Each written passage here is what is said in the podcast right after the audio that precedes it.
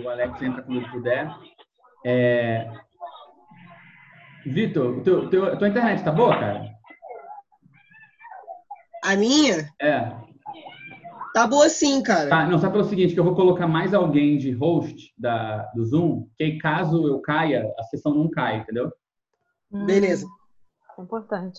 É, só para garantir. Inclusive, isso, é, Vanessa, depois vamos conversar que se você precisar de uma conta do Zoom que, que não corta em 40 minutos, você pode usar a minha.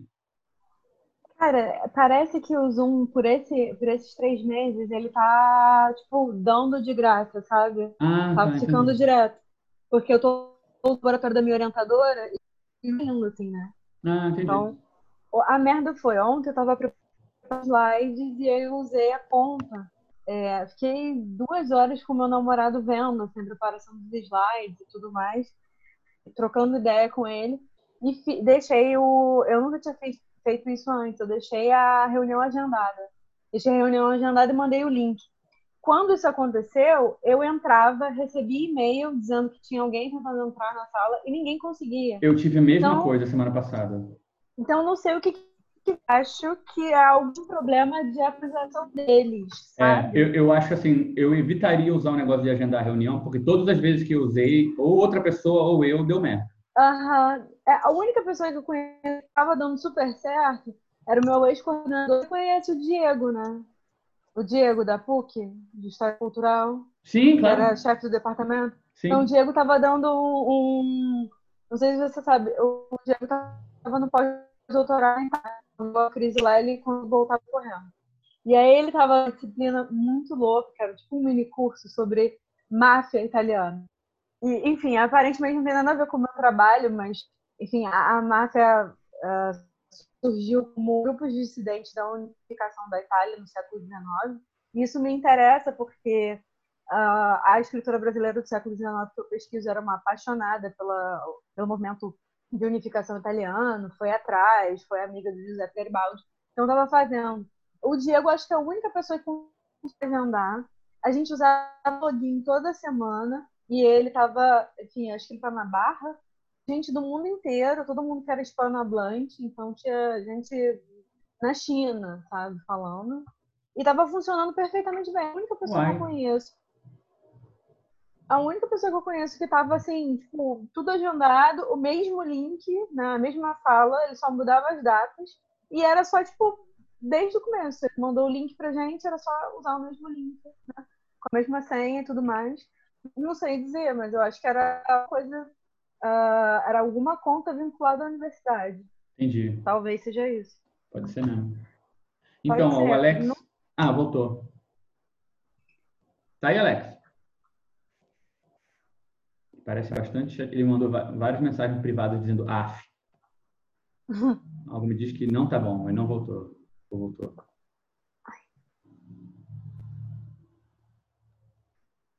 Enfim. E aí vou- eu não entendi nada. Mas, enfim, deu certo. Mas, Tá, ó, se, você, se qualquer coisa, se, se você precisar de alguma coisa, você me fala que eu estou pagando essa Ah, conta. tá Vai ver que é que nem a conta da PUC, sabe? Que é paga, e aí resolve, se Aham. precisar. Não, mas se for o caso, eu peço para o. Porque, querendo ou não, a- o laboratório está vinculado ao UNIES, Interdisciplinar de Judaicos, Uhum, e ao IB, né? Então, assim, eles têm né, um, uhum. um Zoom. Só que o problema foi, o Michel tem uma filha pequena, ele não conseguiu assistir ontem, porque a menina não estava, enfim, não estava muito bem, ele não conseguiu, e aí não deu tempo dele passar, dele fazer a chamada de bolsa, sabe? Aí hoje a gente já trocou umas figurinhas e ele ficou de fazer a chamada uma vez, para ser inclusive mais fácil de divulgar, né? E ah, me colocar como host, igual você faz com, você fez com o Vitor, né? Uhum. Dividir isso. Ah, enfim, coisas de quarentena, né? Ter, ter neném Coisas de casa na quarentena, exatamente. E ter neném em casa deve ser punk, né? Né, Antônio Vitor? Hum. Oi, oi, oi. Eu não sei mexer, peraí. Oi. Ele também é um dos nenéns na casa dele. Ah, é. Ah, é. Ó, aqui, ó, ó. Só dá isso aqui, ó. Peraí, calma aí. Não sei- Tá vendo? Não sei mexer nessa porra. Peraí. Só dá isso aqui aqui em casa, mano. Ó. Ninguém sabe mexer, pô. Não sei, eu não entendo isso até hoje. Tu já aprendeu a Ah. mexer nisso, Gabriel? Gabriel deve saber. Eu tô, tô, tô ligado, se precisarem de um, de um, de um de um vídeo de explicação, eu posso ajudar. Não, Caraca, dois diabinhos. Tu já, decorou todos os todas as falas do Frozen? Não, mas do Beatles são todas as músicas. O moleque tem que ver Irmão do Jorel. É maravilhoso. O Mundo Bita é muito bom, Antônio Vitor. O Mundo Bita é ótimo, cara. Também sei várias, Ah, é várias letras por, por causa do meu sobrinho, que já ficou muito tempo aqui em casa ouvindo música. Outra coisa, Anto- cara, a gente tem feito o Say Kids. Junta o filho do Germano, do, a filho do Carlos, do Thiago Rony. Chega junto também, a gente faz um, um parquinho virtual. Dá pra vocês Dá as pra aulas inglês Creche. que eu tenho gravado. Sei Creche, é. Vocês sabem que eu dou aula pra crianças de 3 e 4 anos. Caraca, que legal. Ou não? É Sei. muito bizarro. É, é muito legal, mas é muito bizarro. Assim. As crianças dão um banho nos pais, os pais não sabem ensinar a fazer os. São aulas de inglês. E toda, tudo em inglês, praticamente. As- As crianças dão um banho nos pais. É muito divertido receber os pais. Porque é exatamente assim, com a tela interativa, o livro interativo, os pais conduzem. E eu assisto desenho enquanto tô lavando louça. Não consigo lavar louça sem desenho. Um desenhozinho. Ah, é muito bom. Qual desenho que tu curte ver, Vanessa, quando você tá lavando louça? Cara, eu tava revendo, mas esse é velho pra caralho, não é nem um desenho, né? É um. Era um mangá que eu lia quando era criança. Se chama Rama Meio. De 100 episódios. Pô, Conta a tô por história. fora, cara. Esse mundo, esse mundo do mangá aí, eu tô, tô por fora mesmo. É, então, se chama Rama Meio, tá no YouTube, todos os episódios dublados, dublados, né? E essa é história de um moleque que vai pro interior da China e cai numa fonte amaldiçoada. Então, quando ele se molha de água quente, ele vira uma menina. Caraca! É muito maneiro, tem toda uma discussão Tô de ligado, é massa pra caralho. É muito maneiro. Eu via quando eu era criança. Assim, tem toda uma discussão sobre a, a, a autora é uma mulher. E aí tem toda uma discussão sobre gênero. Tem um, a menina que ele seria noivo, ela, ela é tida como machona. Todo mundo ama a Kanye e a Kanye mete a porrada em geral porque ela não quer ficar noiva. É maneiríssimo, assim, eu me divirto horrores. Aí outra coisa que a gente podia fazer, além do coronavírus, a nossa reunião de Chorou na vida. a reunião de falar, de dividir mágoas da situação, a gente podia fazer uma reunião de compartilhamento de referências. Tipo, cada um traz seu desenho favorito. Eu, eu, quando eu tô querendo, assim, é, praticar a- o relaxamento, assim, o que eu faço é ver Chaves, É muito bom. O Gabriel, se eu não me engano, é contra Chaves, porque ele acha, acha- acha estranho, né? Sempre achou estranho, não é isso, Gabriel? Não, eu não consigo, eu não, Ah, Chaves é? nunca me, me Porque eles eram adultos e você não entendia por que adultos Ah, eu amo isso. crianças, não era isso? Eu lembro que você falou uma coisa dessa. É, eu não conseguia sou- passar do fato que eram os adultos vestidos de criança. Eu ficava preso nesse fato. E... Pois é. E também- você sabe que uma tia minha foi descobrir isso recentemente? A minha Pois é, não, mas, mas o problema é que foi isso que aconteceu comigo. Tipo, eu via e gostava, e um dia eu parei e falei, peraí, mas esse cara tem 60 anos. E aí eu falei, cara, não consigo passar, não, esse fato não, não é superável. Eu vou ter que. Sempre que eu vejo Chaves, eu penso nisso. Esse cara tem 40 anos, está vestido com um chapéuzinho. É uma coisa que é mais ou menos da mesma ordem de maluquice que eu também acompanho muito quando eu tô querendo me distrair é o canal 247 é, e, o, e o Mauro César, né? O Mauro César Pereira, né? Eu gosto muito de futebol, então eu fico me distraindo com isso. Tá certíssimo. É muito bom. Falando em distração, eu vou, eu vou, eu vou para a pauta logo, para a gente não, para o Alex não brigar comigo depois. Mas logo na pauta a gente tem um item é, importante que vou começar por ele, então, que é o da Mega Sena. Nós fomos novamente vilipendiados, novamente houve evidentemente é, alguma Conspiração. contra nós. Eu acho que a gente devia escrever uma carta de repúdio contra a Mega Sena, porque não faz sentido que a gente não tenha ganho. Outra sorte. Nós somos o povo escolhido. Nós somos o povo escolhido. Eu tinha certeza que eu ia comprar um jogo novo de panela aqui para casa. Está me irritando muito isso. Eu jogo toda a culpa da minha culinária, mais ou menos, na falta de boas panelas. Então, isso ia mudar tudo para mim. Mas isso muda mesmo, porque Pois é. facilita, inclusive, para lavar. Nossa, nem me fala. Eu, daqui a pouco eu vou ter que assistir desenho animado para lavar louça, porque quando eu lavo louça, olhando aquela panela velha que eu tenho, a minha relação com ela E fazer comida já envenenado pela raiva, pela expectativa de ter que lavar louça já atrapalha. Pois é, né? toda comida que eu faço já sai meio ácida, assim, de raiva da minha panela. Mas enfim, não foi dessa vez que eu vou comprar um jogo novo de panela. Eu não sei se tem um plano de uma terceira leva da Mega Sena, mas eu achei engraçado porque realmente a gente não tem conseguido juntar 16, 20 pessoas do SEI para fazer nada. A Mega Sena, de repente, todo mundo fez rapidinho. É a fantasia de não trabalhar. O Fidel falou tudo. É a fantasia Falou de não tudo, é. trabalhar. Pois Não, é. pior, a fantasia do outro ganhar e você não ter jogado. Exatamente. Nossa, que é. medo Isso é que eu melhor. quando eu esqueci. O que é a pior de todas, com certeza. Por favor, parem que eu preciso guardar meu dinheiro. É bem aquilo que o, que o Felipe falou. Ele, pô, eu nunca acreditei nesse negócio, nada a ver esse negócio de apostar. É impossível você ganhar, mas, pô, vai que dessa vez vocês ganham, né? O Aí, risco que você de alguém ganhar não vale a pena você desacreditar e não jogar. Exatamente. Ganha, pô. Se- É, eu- é- essa é uma distinção muito importante, porque quando você faz uma coisa porque você acredita, chama fé. Quando você faz uma coisa porque o outro acredita, chama superstição. Tipo, eu não acredito, mas o outro acredita, então é melhor eu fazer, vai que dá merda. Então, assim, nessa onda, é só pra... Ó, ótima elaboração. Vou guardar essa. Tem um cara chamado Robert Faller que inventou isso, não posso, não posso pegar o crédito. Ah, eu parei de citar, é só roubo agora. Boa, boa. Propriedade é, é roubo. É, de qualquer maneira, é, então, coisas que estão na pauta de hoje, eu vou tentar ser rápido. Algumas delas a gente já discutiu, algumas eu acho que são, precisam de mais detalhamento, mas talvez aqui não seja a melhor hora para discutir.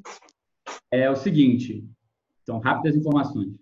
O Instituto de Outros Estudos, esse projeto está juntando várias coisas do SEI numa plataforma de, trabalho e tal, está na reta final.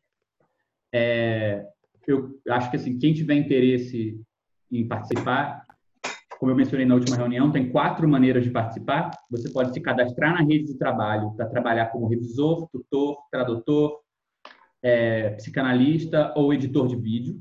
A gente vai encaminhar trabalhos para você. Você pode trabalhar é, propondo cursos online e a gente ajuda você a fazer o curso. Depois a gente você recebe pelo, pelas inscrições. Ou, é, ou você pode trabalhar na coordenação, ajudar a gente a fazer acolhimento dos casos que chegarem, encaminhar eles para essa rede de trabalho, ou trabalhar na equipe que prepara esses cursos. Então, tem quatro formas de você ser remunerado se você quiser trabalhar no projeto. É, o site está online, www.outrosestudos.com. A gente ainda não está divulgando, porque a gente está definindo os últimos detalhes e tal, mas vai ser lançado daqui a pouquinho e a gente já está com uma- um grupo grande de pessoas que vão ajudar a gente a divulgar. Então, assim, é uma boa hora para se inteirar do projeto, se você quiser. Pode me procurar por mensagem. O Vitor Pimentel, que também está aqui, que também está envolvido. O Alex também está envolvido. É, Acho que da reunião aqui, nó- nós somos as pessoas que estão mais misturadas com o projeto. Se for falar com qualquer um de nós três, a gente explica melhor. É, Mega Sena, perdemos, perdemos, bola para frente. É, e calendário de apresentação. A gente está combinando, dentro dessa apresentação da história do SEI, de outras pessoas irem apresentando ao longo da coisa, de acordo com esse. Com, encaixando mais ou menos com a cronologia que a gente está trabalhando, né? A gente já passou por 2009, 2010, o Denis, lá do lá dos Estados Unidos, veio apresentar com a gente. Hoje o Rafa vai apresentar também. A, é, o pessoal, acho que o Felipe está aqui, é, o Felipe Aiello, lá da, da Cela do Paraná, eles estão também planejando apresentar alguma coisa sobre essa época de 2012, do SEI, porque eles estão trabalhando com o material da gente dessa época. É, Rafael, a gente está pagando um enorme mico, porque eles estão ouvindo todos os áudios das nossas reuniões e anotando. Então, todas aquelas coisas que a gente quis apagar do nosso passado é, vergonhoso, eles, eles não estão permitindo. É, Pelo o direito Fidel, ao esquecimento. exatamente. O que vai ser esquecido. do reprimido. é, o Fidel se ofereceu para apresentar algo sobre a relação dele com o PSOL, que é uma coisa que começa mais em 2013, 2014. A Silvia se ofereceu para apresentar algo sobre como que Cuiabá formou uma célula, também é uma coisa para a gente trazer mais perto da época de 2015. E a gente conversou sobre trazer o Rodrigo Nunes para falar sobre junho de 2013, que ele é um estudioso muito dessa época, de organização, e podia dar um papo legal. Além disso, surgiu uma ideia em cima do papo da reunião passada, eu não lembro agora quem foi que sugeriu, se foi o Tiago, se foi o Vitor, mas surgiu a ideia de fazer uma live nesse esquema que muitas organizações estão fazendo, que seria uma coisa pública, não seria que nem a nossa reunião. E aí surgiram duas ideias. Uma, a Ana Savitskaya, lá do Sul, se ofereceu para falar sobre as mulheres na União Soviética. Né? Ela foi tenente do Exército Soviético antes de vir para o Brasil. É... Como é que é? Tenente do Exército Soviético. A, a, minha história favorita a dela... Ana que faz grupo comigo segunda-feira? Sim. Moleque, a gente é importante. a, a, melhor história da Ana nesse assunto, eu lembro do, do, dia que ela me contou sobre isso. Antes de contar isso, ela falou assim: porque um dia o menino tentou me assaltar na rua, ele mal sabia segurar uma arma, como se ele nunca tivesse pego numa Kalashnikov, sei lá, uma coisa assim. Ela, ela tipo. acabei de ter um medo que eu nunca tive da Ana, tá bom. Então, assim, ela é uma pessoa incrível, tem altas histórias para contar. E o Douglas, que é de São Paulo, do Sei São Paulo, escreveu vários livros e mais recentemente. A história mais, chamado... desculpa, mais bizarra da Ana era que eu fiz aula para Gisele Bündchen, onde eu sabia. Essa o quê? Ela deu aula de inglês. Além de tudo. Caralho, galera, vamos, vamos fazer um sem convida com a Ana. da Gisele Bündchen. Eu vou ser o biógrafo da Ana. Falei primeiro. Falei na mesma vida, ela foi tenente na União Soviética e aula de inglês pra, pra Gisele Bündchen. Na mesma vida! Na mesma vida! Na mesma vida! Caraca, moleque! Isso, é, isso não, é outro é, nível. É. Inclusive, não sei por que a gente não divulga o SEI só com isso, só essas duas informações. É, cara! Pronto. É, então, a Ana se ofereceu para fazer e sugeriram o Douglas, lá do SEI São Paulo, que lançou um livro ano passado chamado é, Lugar de Negro, Lugar de Branco, é, que é toda uma discussão sobre a questão do lugar de fala, Fanon, psicanálise e tal. É, eu, eu, falei com ele essa semana, eu posso perguntar hoje ainda para ele se ele topa fazer, tenho certeza que ele vai topar. É, então, assim, eu não sei quem está pegando a frente, acho que o Thiago, se não me engano, de organizar essas lives.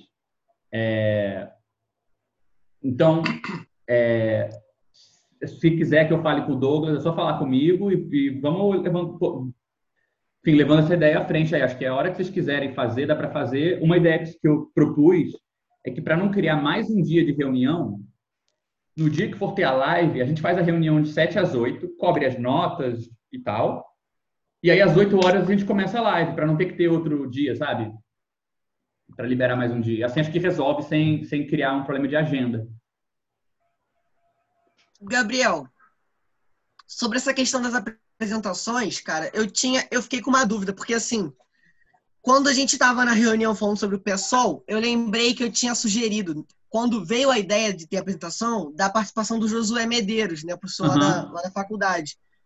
É, e eu lembro que a ideia seria mais ou menos mais ou menos é, durante esse período de aproximação do SEI com o PSOL. Mas, é, apesar de eu ter tirado dúvida na, naquele dia, eu acho que eu não saquei muito bem ainda como é que eu poderia. É, porque eu lembro que a galera falou, tipo, ah, maneiro, seria legal se o Josué participasse de alguma reunião do SEI, falando um pouco da visão dele sobre isso, algo do tipo, mas eu não sei muito bem como é que eu. Como é que então, eu... eu acho que assim, como a gente tem uma história com o pessoal longa, tem vários momentos em que ele pode chegar junto, ele pode apresentar nas próximas reuniões, ele pode apresentar mais na frente, se ele preferir. O que eu sugeriria é escolhe entre os vídeos das últimas reuniões alguns que você acha que são exemplares do que a gente está fazendo e fala para ele, ó, cara, a gente está fazendo isso aqui, a gente tem interesse em, em, contar com a sua visão sobre o PSOL. Diz aí pra ele gente umas quatro... organização, é ele? Desculpa, Gabriel. Perdão. É, é ele? É, não... Josué, Desculpa, é... eu não ouvi, Rafael. É o, é o camarada que estuda organização política e tal? É isso que eu falei contigo. Ah, sim. É, não, ah, pô, é, eu acho que, como é, como o Gabriel estava falando, como realmente a história do, do, do Sei com o pessoal é muito, é, enfim, tem muitas pontas, né? É só pegar um engaixo, um, um, É. um engaixo, um, um encaixe desse sobre o problema da organização. Enfim, tem várias polêmicas aí, né? Tipo, tem várias. Mas acho que uma boa seria eu formular umas perguntas pra ele também, né? Então, eu acho que tem. Vê primeiro, assim, uma coisa é você ir entrevistar ele, se você preferir. E aí você grava separado com ele.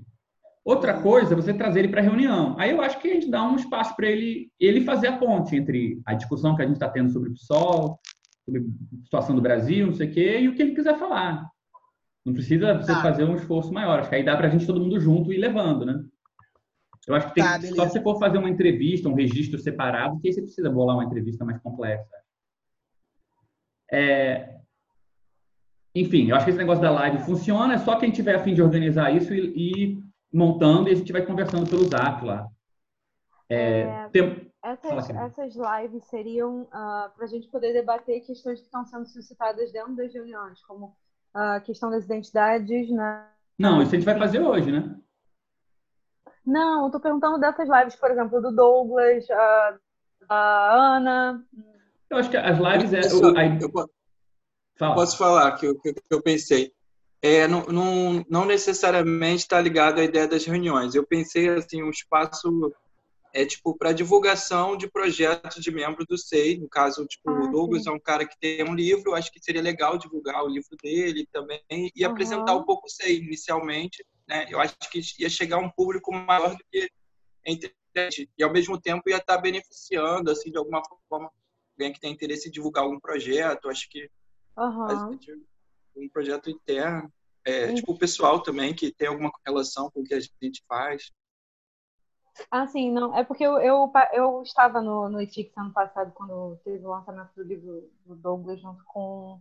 O, não, não chegou nem a ser o lançamento do livro do Jones Manuel, mas foi mais o lançamento do livro do Douglas. Era só uma pergunta mesmo, para saber. Não, mas aí vê se você não tem interesse também em apresentar sua pesquisa. Se quiser, um- a gente faz uma live com você, você apresenta um pouco da sua pesquisa, a gente papeia em cima.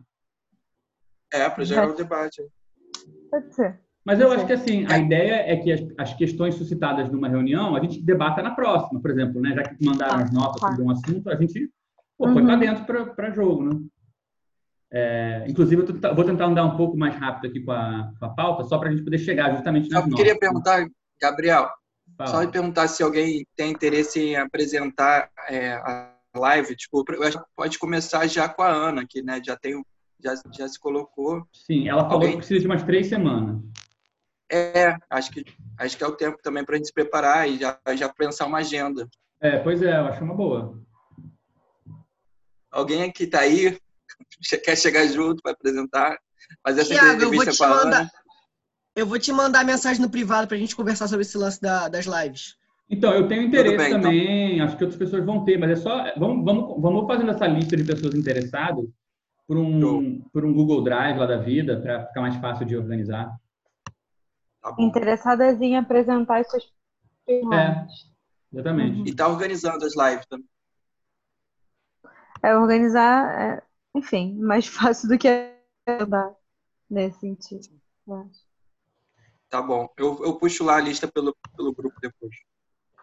Então, a gente tem dois formulários, o Marcos Vinícius está e o do Antônio Vitor, os dois estão abertos para votação lá no, no grupo. O Marcos Vinícius é, é de BH e o Antônio Vitor já é antigo participante do SEI. Votem em mim.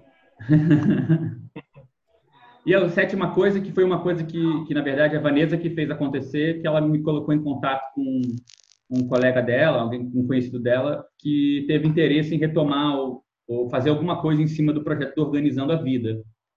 E eu conversei com ele e eu estou planejando com ele uns encontros de 15 em 15 dias para a gente começar a pensar isso. É, então, eu posso mais para frente, se alguém se interessar, me procurem que eu passo informação para essa reunião e tal. É, é uma coisa bem ainda no começo, assim. É, então, as notas. A gente teve, é, eu acho que uma nota sobre outro assunto, é, duas notas. Uma nota sobre é, que é uma espécie de repassaram uma uma proposta de uma comissão operativa de saúde mental no PCB proposta de acolhimento psicológico, que é toda um, um, uma discussão sobre é, como propor uma, uma espécie de atendimento clínico diferente, que não é exatamente é, só um atendimento terapêutico, que leva em consideração a questão da, do trabalho, da economia na saúde mental.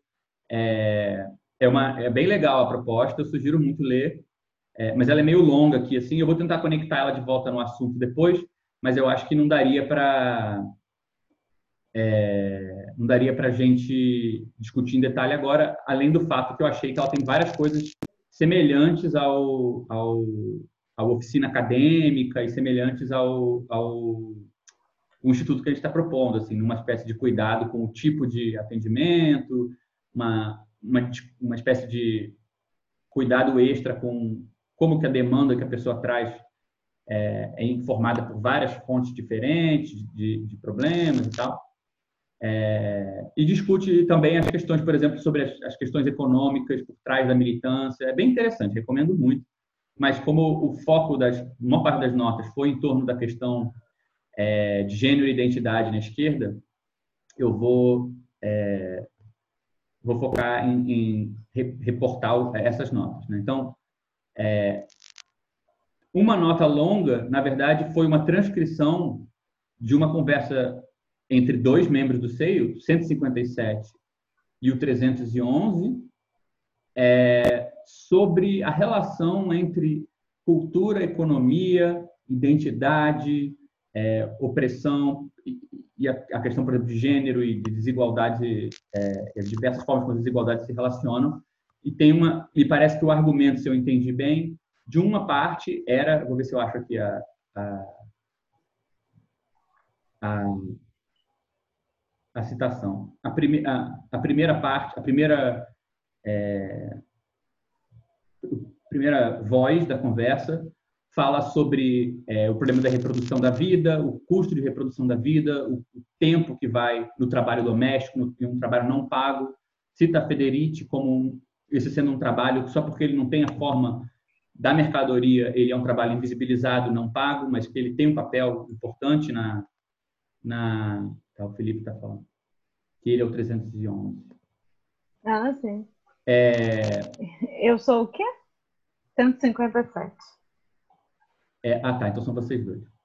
É, então, a Vanessa fala da Federici é, e dessa noção de, de, reprodução social, do trabalho não pago.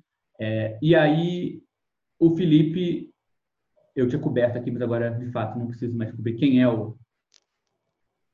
Quem era a pessoa na conversa. É, é, o Felipe traz a questão de que teria diminuído a relevância na cena, assuntos referentes ao feminismo teriam diminuído a relevância na cena, é, como uma questão de é, explicar a participação feminina, a diminuição da, da participação feminina no seio.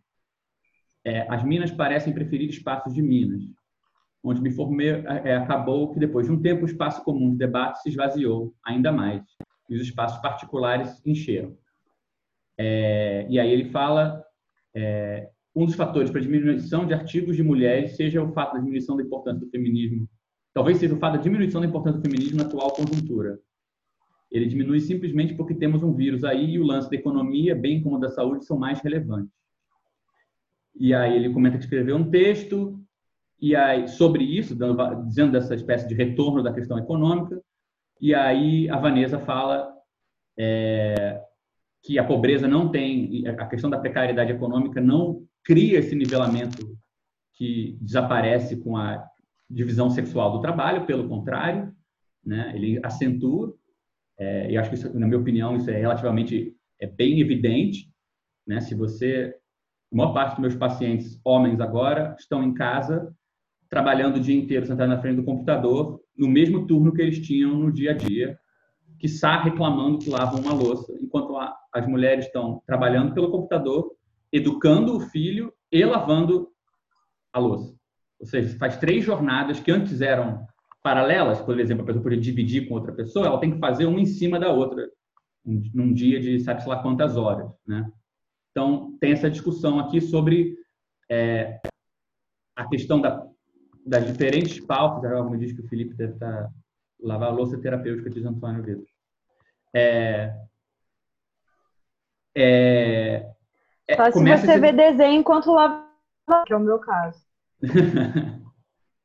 então, e aí a discussão fica em torno disso, de é, bem, até aí é onde eu entendi duas posições. Depois fica aquele disse-me disse, do tipo, ah, mas eu não disse isso, você disse isso, enfim, aí já é outros 500. O fato é que me pareceu que tem uma posição bem explícita no texto dizendo a, a, que o feminismo teria uma, uma, uma, importância menor no momento em que a questão econômica e da crise dos empregos fica maior, e a outra posição dizendo que o aumento da precariedade econômica aumenta a desigualdade da divisão sexual do trabalho, não diminui.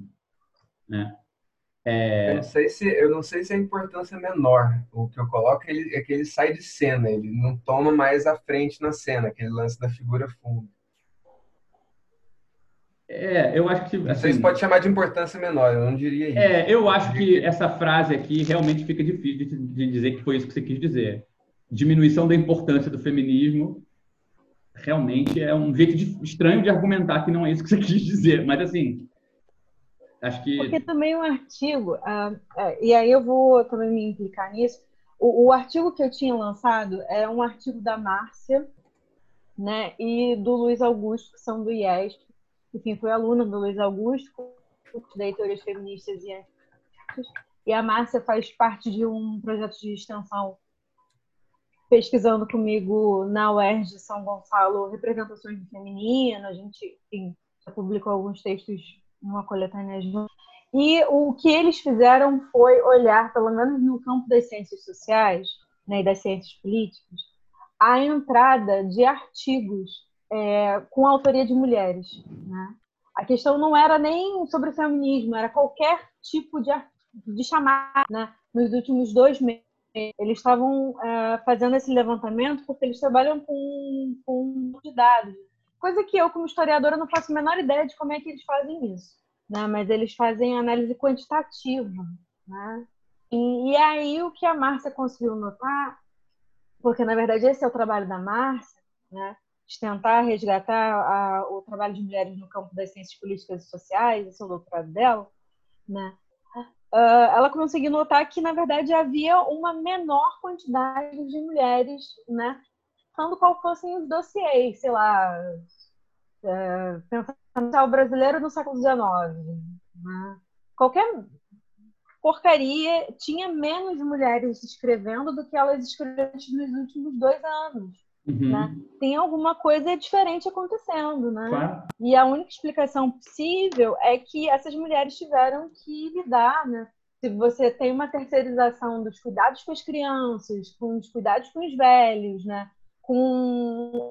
E a gente está falando também de um nicho uh, específico, né? Assim, uh, de acesso à educação, tem um, um, uma coisa que você não pode mais terceirizar, né? Esse essa não terceirização, porque você não tem mais uma creche, mas aquela faxineira, nem que você não tivesse empregado todo dia, você agora vai ter que fazer faxina, né? Uh, a, a, divisão a sexual do trabalho não, não, não, suspendeu por causa da pandemia, Sim. né? Pelo contrário.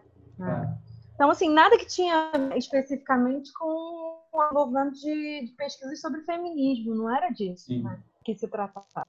É, a, a, minha impressão é que, o, é que na resposta do Felipe, não sei se eu me corrijo se estou errado, Felipe, mas que você passou muito rápido de um argumento sobre o SEI e o esvaziamento da questão do SEI e o argumento que a Vanessa estava fazendo com o texto que ela postou, que era sobre um outro tipo de esvaziamento, que não é uma questão política, feminismo, uma questão estatística do número de mulheres que estão podendo se dedicar à escrita de artigos. Né? Ficou talvez um pouco é, rápido. Agora, eu acho que, independente dessa velocidade no seu argumento, é, e assim, eu acho inclusive que daria um debate legal, até para uma live, se você quiser apresentar o texto que você escreveu, né?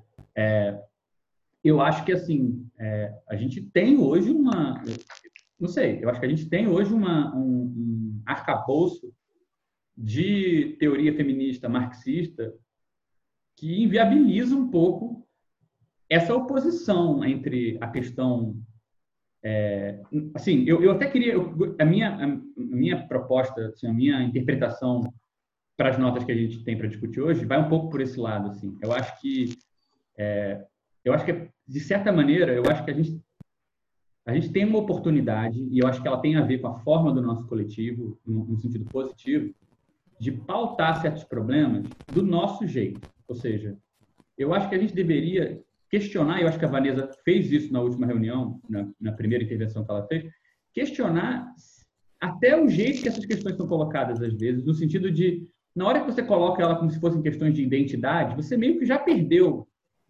a chance de debater o que realmente está em jogo. Né? Não tem exatamente. Eu acho que a gente teria que questionar com muito cuidado, até mesmo se existe o que a gente chama de política identitária, no sentido de que o movimento negro é identitário. Não é bem verdade existe, digamos assim, uma estratégia identitária que pode acontecer com qualquer movimento. Marxismo identitário existe. Inclusive o marxismo. Ah, inclusive a própria, a própria, noção de luta de classes, de classe social, também é. assim, dá para restar um resíduo assim identitário, inclusive no pior sentido. No pior, pois é. Então assim, eu acho que eu, o que eu queria chegar nisso é porque eu acho que isso, bem, vendo as outras notas, eu acho que a gente vai ver que a gente consegue talvez reposicionar um pouco esse debate de um jeito que eu acho que usa o que o Felipe trouxe, que é bem importante, com o que a Vanessa trouxe. Também acho que não dá para juntar essas duas coisas. Eu vou tentar propor é, para você. Eu acho que, que o, o para mim, e, e, eu acho que foi o que me fez realmente ficar puta, né? Sim, confere aqui na nota no final. É... Tô puta.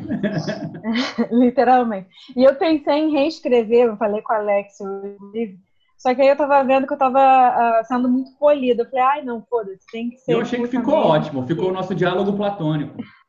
É, porque senão vai, vai, vai, vai senão é, vira realmente aquele debate acadêmico uh, sem patos, né? Kantiano.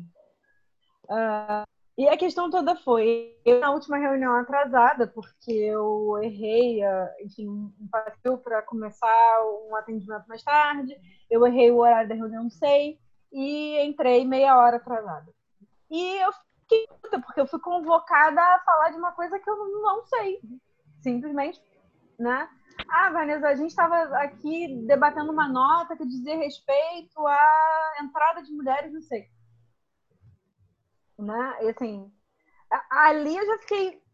Foi o que a gente debateu no último. Né? Aquilo já me gerou um certo incômodo, porque se é uma se você está fazendo uma análise de percurso né, do, do, do, grupo, né, eu não, eu não consigo fazer esse diagnóstico. Voltar, voltou a nota anterior, né, já tinha sido debatida pelo grupo, por uma, óbvio, envolveu uma questão de gênero, mas é, não quer dizer que por ser mulher eu vou ser convocada todas as vezes claro. ser convocado todas as vezes fosse debatido. Né? Até é, mesmo eu peço desculpa, Vanessa, por ter te colocado numa, numa situação que você se sentiu mal, porque assim, é, na hora eu demorei até para entender que tinha sido esse gesto que tinha causado o primeiro mal-estar, porque se eu tivesse percebido, tivesse um pouco mais de sensibilidade, eu teria também esclarecido que não, não é que tinha rolado um debate e eu te trouxe de volta, é que não tinha rolado. Ah, eu, entendi. Eu não, não queria mim... que a coisa passasse em branco porque tem, é uma questão em aberto, porque que a gente não conseguiu, por exemplo, tem uma história no coletivo de falar, ah, vamos fazer então, até aconteceu de novo, no WhatsApp alguém falou, ah, então vamos fazer um subconjunto. E aí, silêncio. Uhum. Entendeu? E assim, como você propôs um subconjunto que ia acontecer terça-feira, você convocou as pessoas para fazer coisas, é, me pareceu que, enfim, se tivesse entrado outra pessoa que tem sido ativa no coletivo, teria feito a mesma coisa. Mas, independente uhum. do que eu queria ter feito, o fato que eu fiz foi exatamente o que você descreveu. Você entrou e, de repente, você foi chamada, sem nenhum pre preâmbulo, né, a dizer algo. Então, assim, independente do que eu quis fazer, eu acho que faltou sensibilidade, sim, e te coloquei é, numa posição ruim. E eu acho que tem a ver com essa dimensão. Eu acho que isso, é, enfim, vai na, na direção do identitarismo, porque tem a ver com o lugar de fala. Parece que por apareceu mulher ganhei lugar de fala. Puf, né? Então, o que eu acho, o que eu queria trazer também, que eu acho que é uma é, uma questão, a gente eu vou, vou, tentar só juntar com outras notas aqui para poder me referir também ao que outras pessoas falaram enquanto a gente conversa. Né? É, veio essa nota aqui que levantou é a seguinte questão. Até eu pulei uma aqui, inclusive, eu acho. Deixa eu ver. Nossa, eu realmente estou precisando de óculos. Uh, sim. Essa nota aqui, ela coloca uma pergunta. Ela fala assim: será que a política de indiferença dá conta de verdade de uma política da diferença? Ou seja, será que essa coisa do SEI de indiferenciar as pessoas é suficiente num momento onde a questão da diferença está tão na pauta? Ou será que não vai ser um jeito da gente acabar passando por cima de questões? Né? Fala assim: qual o sentido de buscar uma organização comunista aparentemente indiferente à diferença, quando se é, é aparentemente indiferente à diferença que é ser mulher no meio do heteropatriarcado colonial capitalista? Né? Aí fala assim: é, um questionamento simples.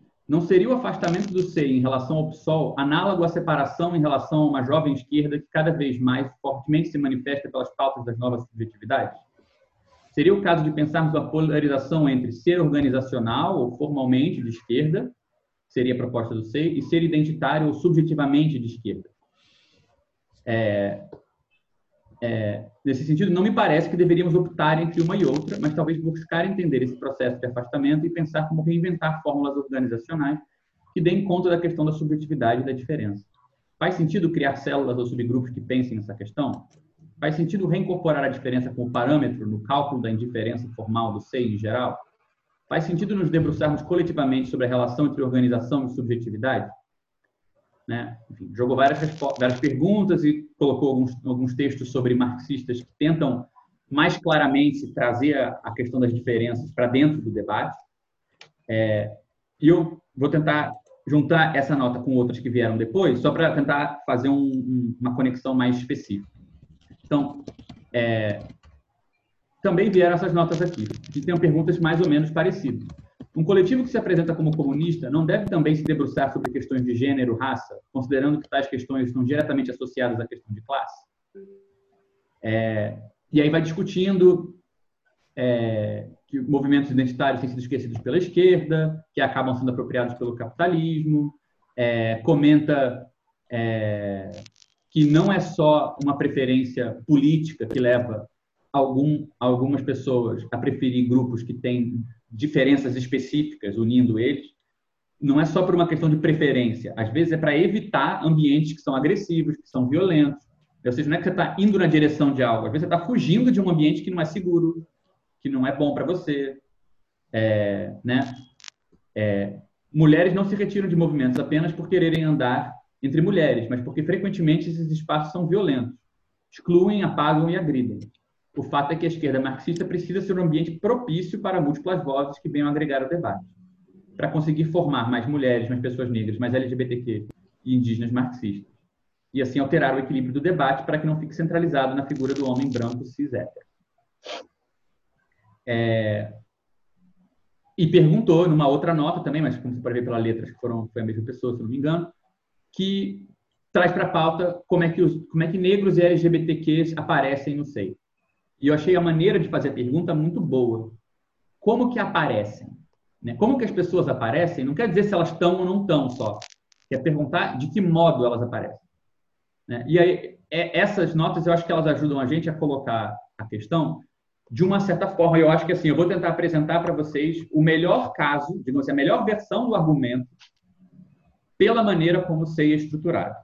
E aí a gente pode, em cima disso, é, tentar ver se não tem um furo nessa maneira, nesse argumento e se não está faltando alguma coisa aí. Mas eu acho que apresentar esse argumento é útil para pelo menos a gente, digamos assim, é, ver o que, que é, no que, que a gente está apostando de positivo dentro desse debate, né? E eu, e eu acho que os termos que essas notas trouxeram são todos muito úteis. Eu queria usar essa ideia de como que uma coisa aparece no coletivo, e segundo, a questão da relação entre indiferença, né, a política da indiferença, versus a questão da diferença. Por que, que eu queria usar essas, dois, essas duas ideias? Pelo seguinte, é, uma das coisas que estão por trás, digamos assim, da maneira como o SEI foi pensado e que tem a ver, por exemplo, né, a gente está tá acompanhando nessa história do coletivo a influência que a psicanálise teve na gente pensar a maneira da gente trabalhar.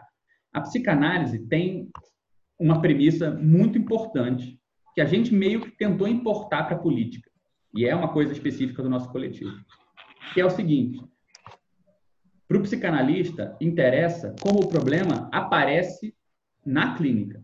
Não interessa como o problema existe fora da clínica, onde eu não tenho acesso.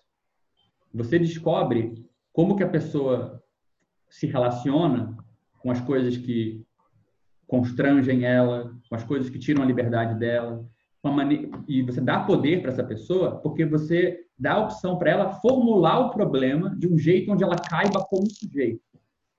Né? Quando você, por exemplo, narra uma dificuldade na sua vida dizendo, ah, eu tenho um distúrbio químico no cérebro, eu sou do jeito que eu sou por causa disso.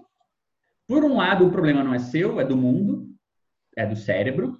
Por outro lado, você é impotente para mudar, porque o problema está no seu cérebro. Você não pode mudar o comportamento do seu cérebro.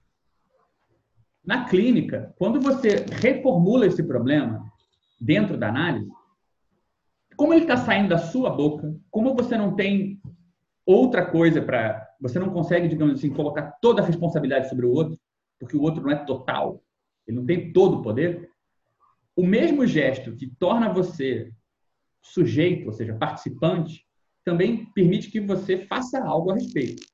Né? Responsabilizar não é culpar uma pessoa. Responsabilizar é você descobrir o que você pode fazer, formular o problema nos seus termos e não nos termos que o outro falou para você, né? Ou falou você.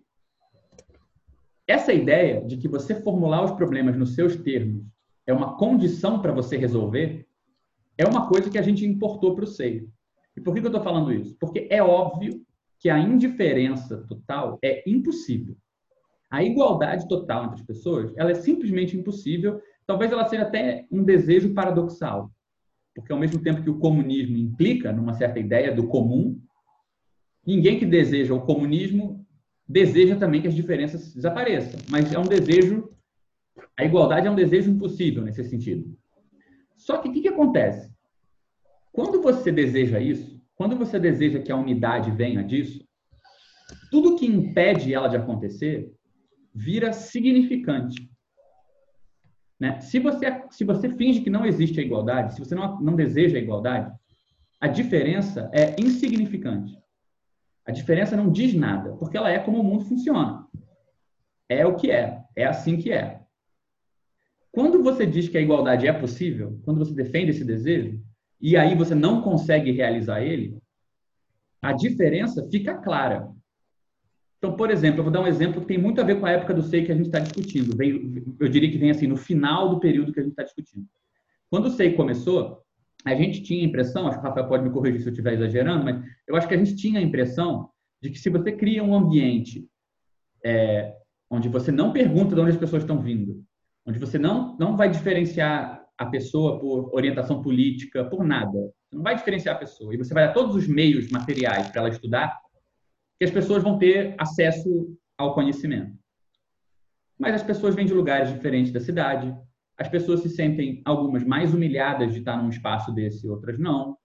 As pessoas se sentem é, irritadas porque não concordam politicamente e outras não ligam. Tem mil, mil diferenças que surgem nesse momento. E uma diferença que surge de dentro de uma aposta para a igualdade é ela passa a ser relevante, ou seja, ela passa a ter um sentido, ser uma pergunta concreta que então a gente pode se debruçar sobre ela. Então, a política da indiferença não é uma política que quer fazer vista grossa para a diferença. A política da indiferença é uma onde a diferença vai aparecer dentro do coletivo. Ela não vai ser um impedimento fora do coletivo.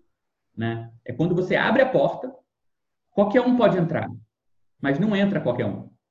E aí você se pergunta, você formula nos seus termos a pergunta: por que não tem qualquer um entrando? Então, assim, a, a, essa ideia da, da indiferença é uma ideia para fazer aparecer problemas de um jeito que esteja nos nossos termos e não nos termos que o mundo definiu de antemão. Né? Boa parte do debate sobre o que se chama política identitária como essa nota aqui menciona, é, parte um pouco desse problema, porque como o problema é pautado pela própria violência estrutural social, a, a mesma violência que separa os grupos sociais, por exemplo, que trata a mulher diferentemente, diminui, trata de uma desigualdade salarial, organiza uma série de, de diferenças no sentido da visibilidade do trabalho, do intelecto feminino. É, se você simplesmente nomeia essa diferença, ah, o capitalismo produz e mantém a diferença sexual do trabalho, e aí você vai e pega o grupo que o próprio capitalismo separou e nomeia ele do mesmo jeito, ou seja, o capitalismo produz o problema. E aí a gente tenta resolver o problema que o capitalismo produziu. Você cai nesse círculo vicioso, onde o capitalismo cria os grupos, os nomes dos grupos, as identidades dos grupos, e você depois trata essa identidade de uma maneira ambivalente. Você não sabe se ela é algo a ser preservado, algo a ser transformado, algo a ser defendido, algo a não ser defendido, ser é, é, substituído por um universalismo, como você queira. Então, assim, no, por trás da ideia da indiferença não está a, a, ideia de uma organização que tem princípios formais muito simples, não está a dizer que tudo vai ficar bem. Não está a dizer que não vão aparecer problemas, problemas que têm a ver com as divisões de classe, não sei, coisas que a gente já enfrentou, problemas que têm a ver com as questões raciais, coisas que a gente já enfrentou, problemas que têm a ver com homofobia, problemas que têm a ver com questões de gênero, é, patriarcado, tudo isso vai aparecer. A diferença é que isso vai aparecer num contexto onde é a gente que vai nomear como que a gente trabalha essa questão. Né? Então, assim, ela vira uma diferença singular, porque ela tem nome, é uma pessoa, ela está ali participando, ela está dentro da organização. Então, a, a grande questão é a diferença entre a gente simplesmente como coletivo tentar responder questões que não fomos nós que colocamos naqueles termos e a gente descobrir como colocar essas questões do modo como elas aparecem. Então, por exemplo, nessa pergunta aqui, como negros LGBTQs aparecem no SEI? Né? Bem, é uma coisa interessante perceber que, por mais que na história do SEI pessoas de muitas raças tenham passado por aqui, a questão, o problema, poucas vezes apareceu como de raça. Né? Ou seja, ninguém no SEI, que eu saiba, pelo menos, a menos que tenha acontecido alguma coisa de a gente invisibilizar, né? É, mesmo que tenham acontecido problemas. Está saindo som, Rafa? Deixa eu ver se eu posso te ajudar em alguma coisa. Você está mutado só, cara. É, seu microfone está mutado, Rafa.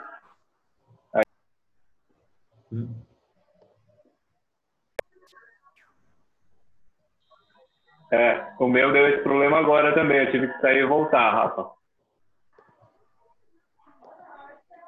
É, enfim, só para terminar o argumento, né?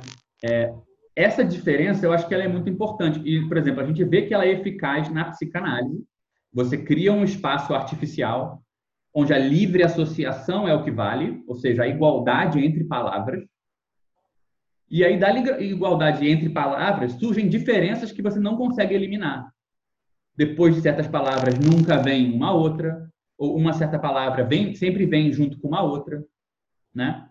São diferenças que passam a ser significantes, são problemas para chamar de nossos, vamos falar assim. São problemas no tamanho de um sujeito. A gente faz a mesma coisa, a gente criou um espaço onde a gente afirma livre associação, ou seja, a gente não barra nenhuma ideia, quer construir um subconjunto para, sei lá, fazer um grupo de dança, que nem o Bion tinha proposto, bora fazer. Quer fazer uma live no Facebook? Bora fazer. A gente não barra nenhuma associação entre pessoas. Nessa psicanálise, associação entre palavras, a gente não barra nenhuma associação entre pessoas. Só que algumas associações são impossíveis, ou são, são não acontecem. Ou elas sempre acontecem igual, por exemplo, como aconteceu por muito tempo, só se criava um subconjunto se eu tivesse envolvido. Era uma constante. Ela era significativa. E essa limitação da possibilidade de associação também não é dada necessariamente pela especificidade do sistema. Pode determinações que estão muito além das possibilidades que a gente tem muito recursos. Né? Cara, tá muito baixo. Peraí, fala de novo. É. A possibilidade. Peraí, vamos a possibilidade de, de acontecer certas associações. Só um eu vou resolver. Pronto, agora deve estar melhor. De acontecer em certas associações entre. Está melhor? Uhum. Entre pessoas do SEI é dada também não é, é, pela limitação objetiva, material do SEI. A gente tinha uma certa classe social, existem certos recursos necessários, tanto que a gente lá no começo pensava no pagamento de passagens e tal, para tentar sobreviver, para que viessem até o SEI certos problemas, né? As coisas que a gente queria ter, né? Para desenvolver um novo tipo de. Mas você vê, mas isso é a mesma coisa. Isso é a mesma coisa. Que, por exemplo, restrições materiais é um tipo de, de repetição significativa que atrapalha a livre associação. Os problemas materiais no SEI surgiram desse mesmo jeito. É, vamos fazer alguma coisa, vamos fazer um projeto, vamos fazer não sei o quê, e aí a diferença de classe, a restrição de tempo, surgiu como uma coisa que a gente tinha que pautar. O primeiro, ela surgiu como um problema dentro do coletivo. Depois, a gente é, é, nomeou. Só que a gente não, nunca pegou o nome tal como ele chega do lado de fora.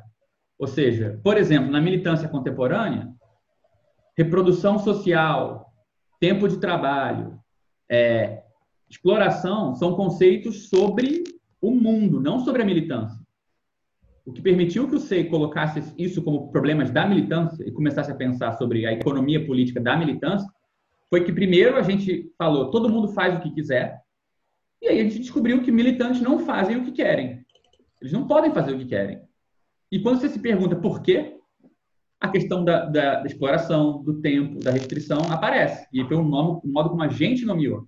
E deu origem a toda uma teoria sobre a condição material da militância. Então você vê, esse desejo de igualdade, de indiferença, ele não serve para você passar um pano sobre a diferença. Ele serve para tornar a diferença significante. Tornar a diferença significante significa dar uma forma para ela que a gente possa trabalhar, em oposição a ela ter uma forma é, conhecida, mas que não é na sua medida. Ela parece uma coisa que o outro tem um poder infinito e que você não pode encostar nessa questão, você só pode baixar a cabeça. Né?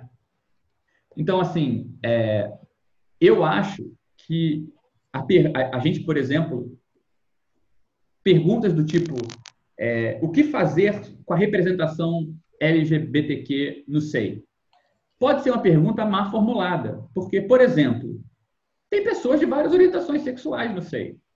Só que a gente nunca tentou se associar de tal maneira, ou poucas vezes a gente tentou se associar de tal maneira, que a, a, o impedimento da associação fosse significado pela questão LGBTQ. Tipo, não está rolando isso porque teve uma um caso de homofobia, porque essa pessoa tem que enfrentar coisas que está impedindo que ela faça o que ela quer no coletivo. Então, muitas vezes as questões LGBTQ não foram significantes no SEI. Não quer dizer que essas pessoas não se envolveram em outros problemas, mas não, não, a gente não transformou ninguém em objeto de investigação. Né? Sim. Minha então, impressão é que a gente sofre de carência de novas necessidades, carência de problema. A gente queria ter esse problema, queria que esse problema chegasse na singularidade, como eles colocam no arranjo específico que é o SEI, a gente queria que esse problema tivesse aí para a gente fazer dentro da experimentação que é o SEI, é, tentar produzir outro tipo de encaminhamentos possíveis, né? De, pensando generalizando assim, o SEI como uma estrutura que que oferece algum tipo de elaboração para a organização da classe trabalhadora. Olha a pretensão, mas, mas nessa medida, né? Mas como que a gente traz esses problemas? Me parece ser a pergunta. Se for, se eu for tentar então, colocar a pergunta de outra maneira, seria como trazer para dentro esses, Então, problemas. por exemplo, uma co... o que, que acontece? Um analista, ele não fica buscando, pedindo para. Por exemplo, tem analista, isso acontece, não tem analista que acha que a coisa mais importante são as questões sexuais da vida da pessoa. E a pessoa vem para análise, fala de que ela foi no mercado, fala da universidade, fala da família e nunca fala da vida sexual. O analista vai ficando afobado, porque isso tem que aparecer, e aí ele começa a perguntar: não, mas me fala aí da sua vida sexual. Porque isso devia ser o real da pessoa. Né? Então, assim, a posição adequada no, na, em relação à livre associação é você não ter uma você, você conseguir aguentar a angústia de não definir de antemão como que os problemas vão ser nomeados. Pode muito bem ser que a pessoa está falando da vida sexual dela de um jeito que não usa essa palavra. Né? O que importa não é se a pessoa, por exemplo, por exemplo, quando você pauta a questão material da militância, você está também pautando uma coisa que é do interesse da comunidade LGBTQ. Né? Que, em geral, tem, fora de certos círculos militantes, tem muita dificuldade de lidar, de ter acesso a, por exemplo, é, é, militância paga, é, de ter um certo tipo de proteção, de ter um espaço seguro para falar onde a pessoa sabe que ela está confortável. Mas você pode ter lidado com isso de outra maneira. Inclusive, você pode ter lidado com isso não reduzindo a pessoa a essa questão. Né? A pessoa fala, porra, por que, eu tenho que estar tá aqui para pautar essa questão? Então, é, eu acho que tem um argumento positivo em relação à indiferença, que é o mesmo argumento a favor da livre associação na psicanálise. Ela está lá porque ela é uma coisa que vai esbarrar na realidade, só que ela vai esbarrar na realidade de um jeito singular e não de um jeito que já está dado. E aí, quando ela esbarrar de um jeito singular, a gente vai poder aprender alguma coisa. Né? A gente não vai simplesmente falar, ah, chegou o problema que a gente estava esperando. Ele vai chegar de um jeito singular. Né? E eu acho que a boa parte dessas notas, é, o legal foi muito isso. É, dá para você. A pergunta que eu acho inicial é: será que para pautar questões que passam pela condição da mulher no capitalismo, na sociedade contemporânea, você tem que nomear o grupo as mulheres e tratar disso dessa maneira? Né? Qual é a maneira que o problema se articula dentro do coletivo? Por exemplo, eu vejo pessoalmente hoje é, questões diferentes. Eu vejo hoje assim, problemas singulares sobre o SEI, que eu acho que tocam de uma maneira mais singular também nessa problemática. O primeiro é o problema estatístico, ele parece inclusive com o artigo que a Vanessa comentou estatisticamente, o SEI tem uma queda a partir de uma certa época no número de mulheres no coletivo. Como formular esse problema de uma maneira que diga respeito a essa situação concreta? Né? E não seja uma explicação geral, onde as mulheres são uma espécie de grupo fechado, todas iguais, que pensam igual. Né? Então, essa é uma pergunta real. Bem, a gente tem essa questão. Estatisticamente, isso mudou. E tem uma segunda pergunta que eu acho que é relevante e associada a essa, que é, na história do SEI, a gente também já quis pautar essa mesma pergunta. Na época em que isso começou a acontecer, houve um esforço de falar, será que a gente estuda isso? Será que isso é algo significante? E a gente não conseguiu, ou não soube lidar com o fato, talvez, que isso não deu origem a um grupo de estudos sobre as questões de gênero do SEI. Né? Fossem homens ou mulheres, fosse a orientação sexual que fosse, fosse é, como a pessoa se entendesse, não pareceu na época, por alguma razão que não está clara ainda, que havia uma, assim, ou vontade ou condições de criar essa, essa, de transformar essa pergunta numa pesquisa sobre o SEI. Então, assim, eu acho que essas são duas perguntas concretas que são colocadas nos termos da gente né? Elas ativam alguma coisa, elas permitem uma resposta, elas responsabilizam as pessoas que se interessam por essa pergunta e não responsabiliza elas dizendo de antemão como que elas participam ou quem pode participar. É diferente da gente, por exemplo, fazer uma coisa que lá no começo do SEI a gente pensou em fazer. A gente falou assim, ah, o SEI quer ser indiferente. Ele quer poder que qualquer um caiba aqui. Então a gente tem que buscar que todo mundo caiba aqui. A gente tem que divulgar o coletivo em todos os ambientes. Quanto mais diferente, melhor, para que todo mundo venha.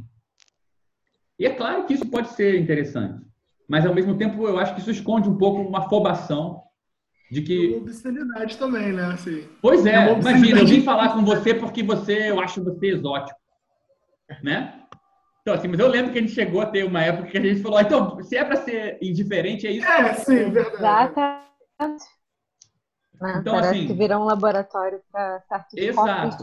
dizerem Pois é. Então, assim, eu acho que com o tempo a gente aprendeu a sustentar a indiferença nesse sentido.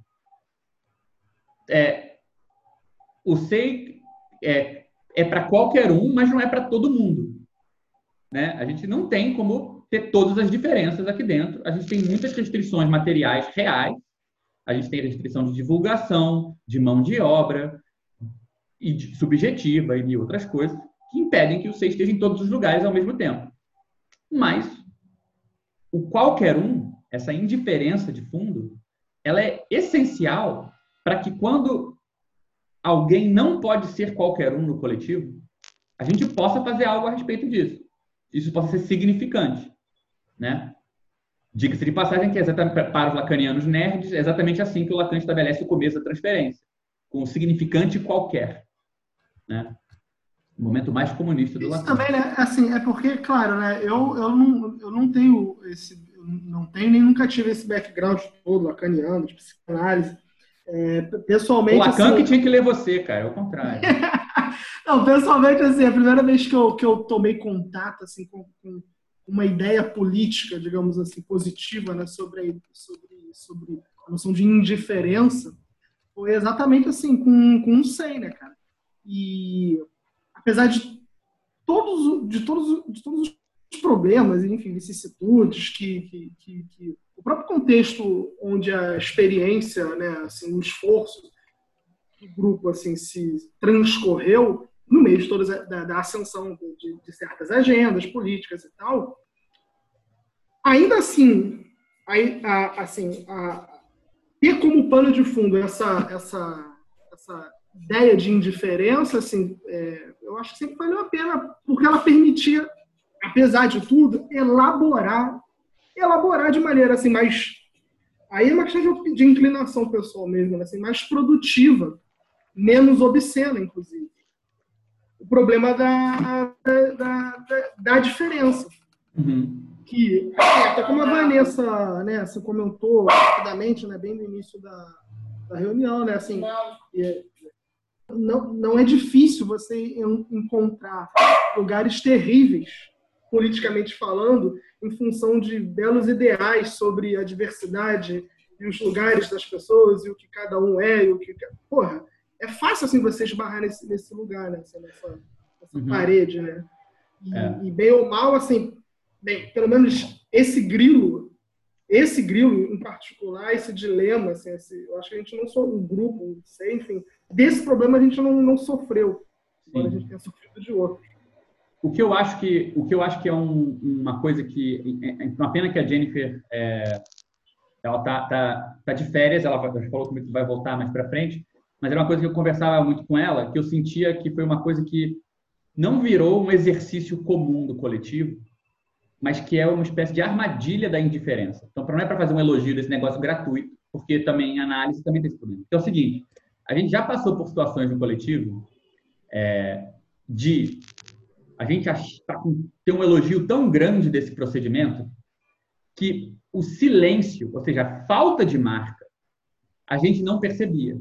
Ou seja, não é que aparecia um problema, mas a pessoa, por exemplo, podia chegar num ambiente assim e ela era protegida pela diferença. Ela era protegida num outro espaço por ser tratada por um traço específico. Quando ela chega num ambiente onde ela não é tratada por isso, ela fica angustiada, ela não necessariamente se sente melhor. Isso vai de uhum. cada um. E você tem que ter um cuidado. Pois é, você tem que ter um cuidado para saber que para algumas pessoas é o contrário, a pessoa vai ficar reduzida se você trata ela por uma marca distintiva, mas com outras pessoas você pode fazer uma violência com ela se você não negocia com isso.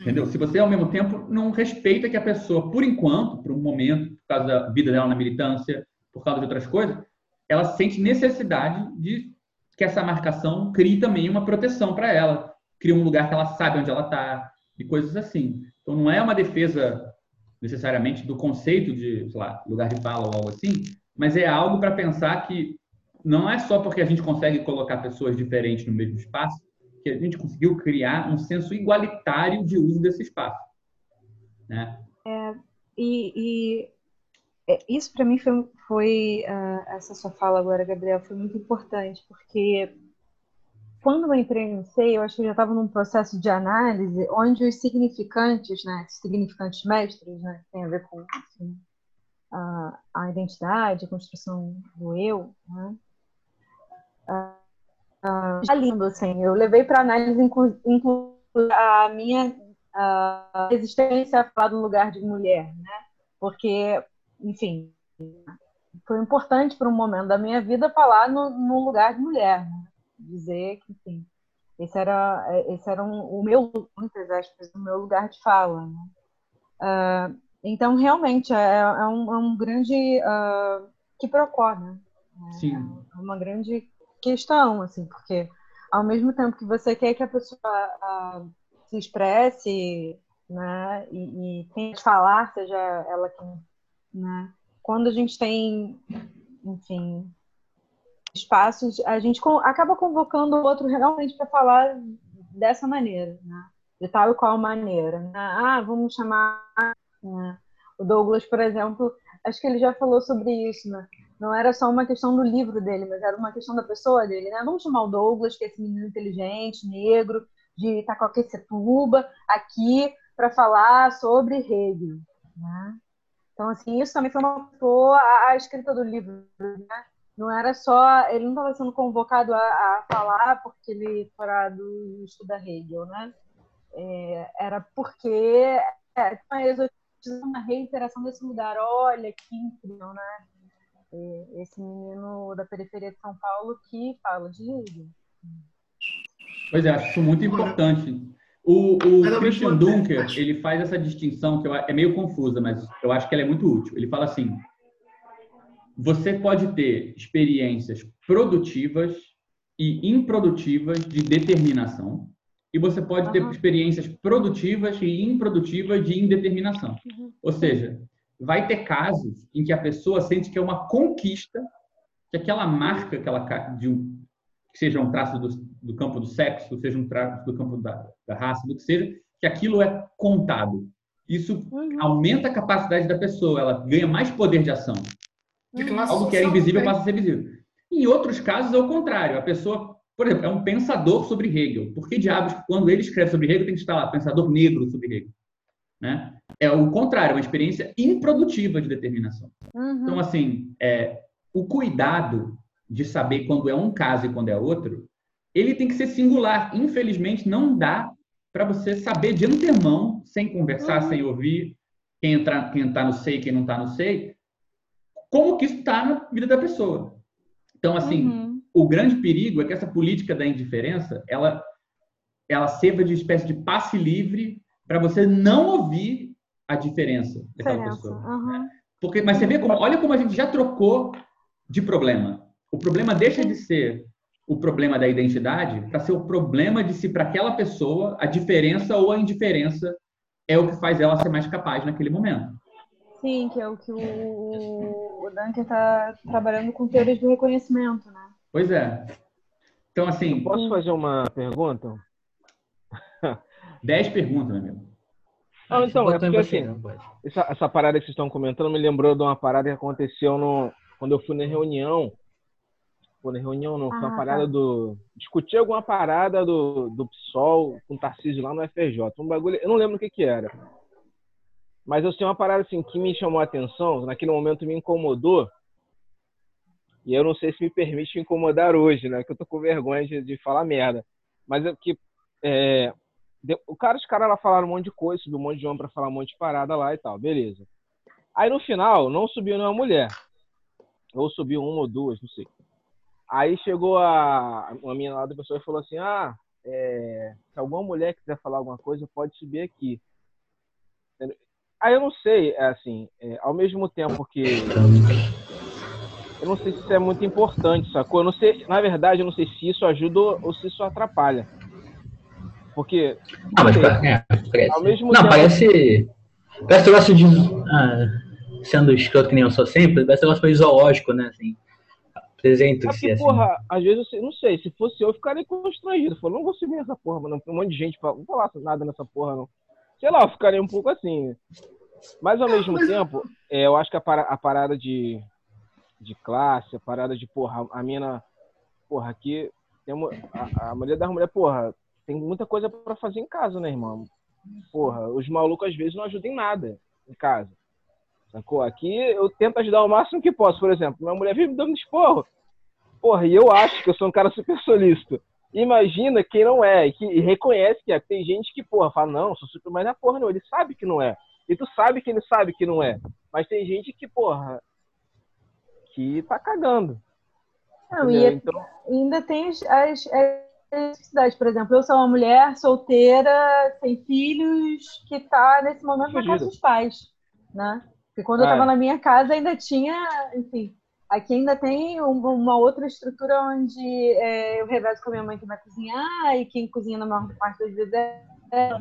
Então ainda tem isso, assim, nesse, nesse quesito. Mesmo ser mulher tem não é, não é ontológico. O, agora, o benefício, eu acho, né, de tipo de tentar tratar todas, todas, todas as pontas, né, de, da, de, desse, dessa questão, né, assim, desse tipo de, de, problema, o benefício de você, o benefício de você fazer referência à organização é que dentro de um espaço você consegue, digamos assim, eu acho pelo menos, né, assim, administrar e aí no nível da singularidade, né, como você, como o Gabriel estava mencionando, falando, mencionando o Dugan, assim, dá para você administrar, você consegue, você tem a oportunidade, digamos assim, de reconhecer de maneira produtiva, é, é, enfim, é, correta, justa, é, produtiva, é, realmente assim como cada um se vê, como cada um se enxerga em cada oportunidade, né? Assim, realmente, é, como uma agenda assim em geral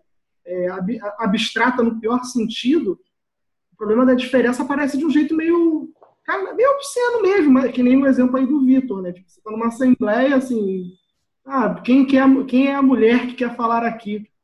Isso é, isso é feio mesmo, né? Assim, isso não, não, não tem muito diferente, por exemplo, de se você tem um problema específico que mulheres específicas que da organização já estão tratando e aí elas sobem para falar de uma coisa que elas estão fazendo. Né? Ou seja, elas não estão ali enquanto mulher, porque isso é o que define. Elas estão ali enquanto pessoas que estão pesquisando têm algo a dizer sobre aquilo. Então, assim, essa ideia de eu acho muito importante e eu não sei se a gente consegue manter isso. Por isso que eu mencionei essa armadilha. Mas eu acho que a premissa é muito forte de a indiferença como uma espécie de luz que ilumina a diferença, um, do jeito que ela aparece. Se ela aparece como grupos específicos, é uma coisa, mas ela pode aparecer de jeitos que a gente nunca imaginou. Né? E só porque ela aparece de um jeito que você não antecipou, não quer dizer que você não está tratando da mesma coisa que lá fora no mundo tem outro nome. A diferença é tratar das coisas com sujeito ou sem sujeito. Tratar das coisas onde as pessoas são só um objeto que é nomeado com um nome só, ou se você vai tratar dos mesmos problemas de um modo em que as pessoas estão ali com uma franja de indeterminação. Elas podem ter a ver com aquilo, mas elas não são só aquilo. Né? Elas podem estar envolvidas, mas elas, elas te, vão poder se ter responsabilidade sobre se elas querem que aquele traço seja o que vai determinar. Por exemplo, pode ter uma querela no SEI que passa por racismo e pessoas podem sentir que elas querem criar um grupo de trabalho sobre as questões racistas do coletivo para trazer mais teoria é, decolonial e tal, e vai criar. E se não criar, a gente vai poder de novo perguntar por que não conseguiu. Será que a pessoa se sentiu deslegitimada? Será que a pessoa sentiu que ela não, não tinha espaço para fazer o que ela queria? Será que teve uma má recepção? E, de novo, vai ser um problema singular, com nome, endereço, pessoas. E a gente vai poder, digamos assim, dar figura para a estrutura. Né? O negócio é você querer pular esse processo e achar que só porque você pegou o nome tal como ele existe no mundo, que você já vai poder tratar dele. Né? Ou que ele é o melhor jeito de nomear.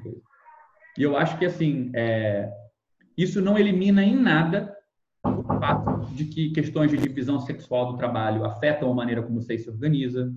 Por exemplo, a gente já teve reuniões em que começava a reunião, era na casa de um dos membros do SEI. As crianças foram para essa reunião, filhos dos membros do SEI, as crianças foram para a cozinha e as mulheres do SEI, parceiras de pessoas do SEI, foram indo para a cozinha para cuidar das crianças e os outros caras iam ficar sentados conversando. Né? Aí é um problema concreto, com nome, endereço, que a gente pode fazer alguma coisa a respeito, a gente pode mudar, a gente pode corrigir, a gente pode se retratar, né? Então, assim, a indiferença não está aí para apagar as diferenças e as desigualdades. A igualdade serve para você ver a desigualdade. A indiferença serve para você ver a diferença. É claro que tem mil armadilhas nisso, mas a minha impressão é que a política da indiferença, essa coisa que a gente fala sobre forma, como a gente tem conversado nas últimas reuniões, de maneira nenhuma elimina o trato com as diferenças. Pelo contrário, né? Então, assim, é, eu acho que tem, dá para fazer muita coisa nesse debate. Eu acho que, por exemplo, trazer o Douglas para debater, porque o livro dele passa muito pela questão da relação entre o universal e o particular, a indiferença uhum. do universal e as diferenças. Pode, inclusive, continuar esse papo, mas assim, só porque como o Rafael é, ficou de apresentar hoje, eu, enfim, acho que a gente podia juntar esse material, quem sabe escrever mais notas a respeito e continuar também na próxima discussão de notas. Uhum. É, eu só ia comentário que também tem a ver com o fato de que uh, as pessoas que estão aqui no SEI não, não só pesquisam dentro do SEI, né? Claro. por exemplo, é, eu faço parte do, do grupo do LatexFip sobre Fanon com né? Uhum.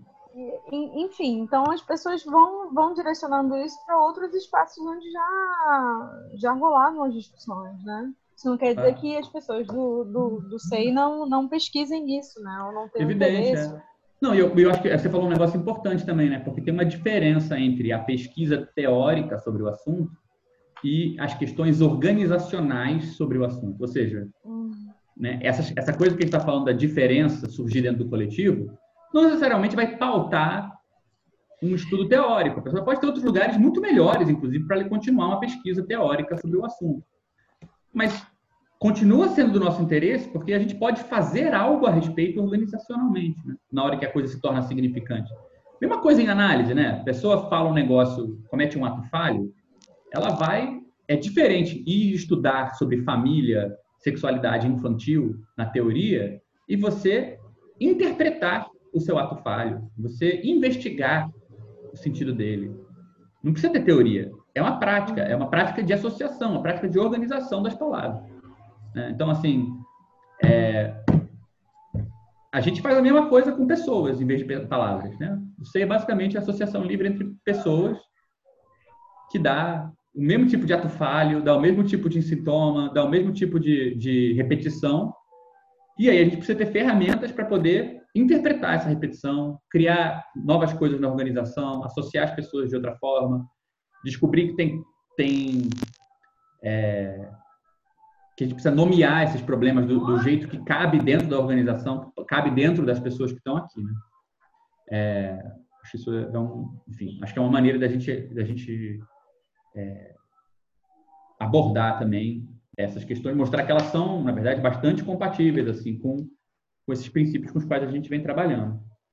É, dito isso, eu passo a palavra para o SZ original, o, falando em nome do pai e, e complexos familiares, para o Rafael, que a gente tinha combinado, já que a gente tem discutiu reunião passada sobre o o comecinho do SEI, né? A gente começou a discutir o projeto original do SEI, a primeira divulgação, discutimos as tentativas iniciais de como se aproximar do PSOL e tal. E o Rafa está nessa, enfim, o primeiro projeto ele mesmo revisou, redigiu. Então, se tem alguém que está que inaugura o SEI, certamente é o Rafael. Então, pensei em passar a palavra para ele. Você está aí, cara? Tô, tô. Eu tinha, eu, eu tinha caído para vocês, porque eu tava. Eu tinha caído. Não, acho que não. Não, que bom. Então, é, eu assim, eu, eu não sei se vai ser pouco emocionante. Ou, tem que ser repente... emocionante.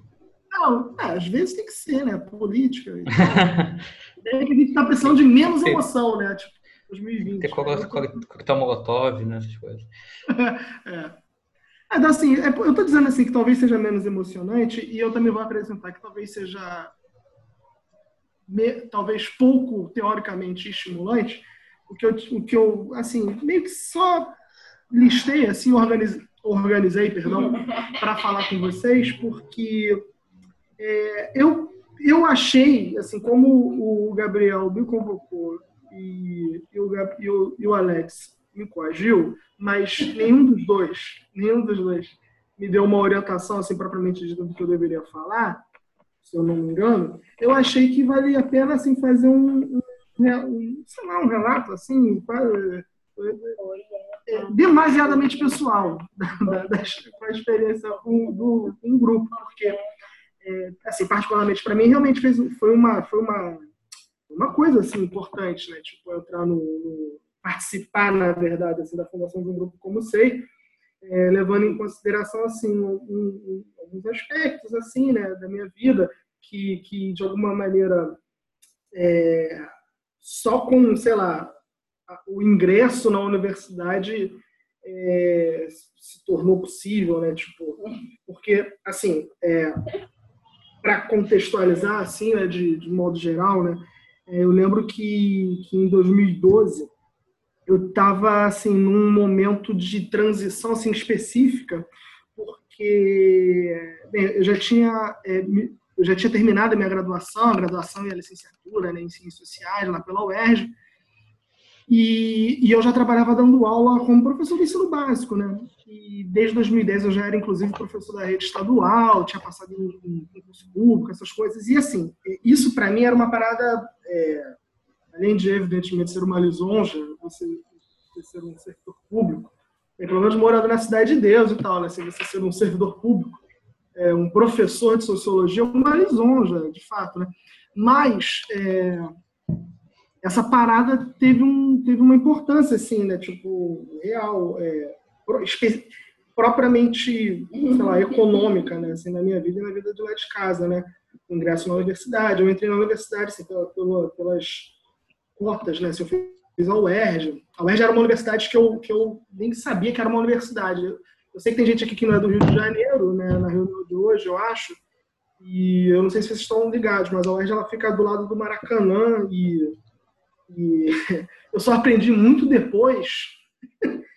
Quer dizer, eu só aprendi, na verdade, quando eu entrei na UERJ, que aquilo ali era uma universidade, sabe? Então, é, foi uma novidade, assim, entrar na, na universidade. E, e, eu lembro, e, bem, juntando tudo, mais ou menos por 2006, assim, se eu não me engano, eu tive um estalo, é, sem procurar, assim, foi, foi, foi, foi, foi um acaso, mas assim, eu tive um estalo, assim, fundamental, quando eu vi quando me ocorreu que eu deveria fazer licenciatura, porque eu, evidentemente, assim, eu não sabia. A rigor, eu não sabia que era ciências sociais, não sabia porque eu estava fazendo ciências sociais, embora fizesse sentido naquele momento, assim, 2004, 2005, naquele contexto, estar dentro de uma universidade, isso fazia toda, fazia toda a diferença. E lá pelas tantas me ocorreu se eu for maldoso, eu, eu, se eu fosse maldoso, eu diria assim: me ocorreu fazer a licenciatura em 2006, porque eu via todos os colegas que eu, digamos assim, nutria uma espécie de ressentimento de classe. Não, não era politicamente elaborado, não era ideologicamente elaborado, era zero política, assim, tipo, alheio total. Mas era um ressentimento, assim, uma coisa meio assim. E conforme eu via, assim...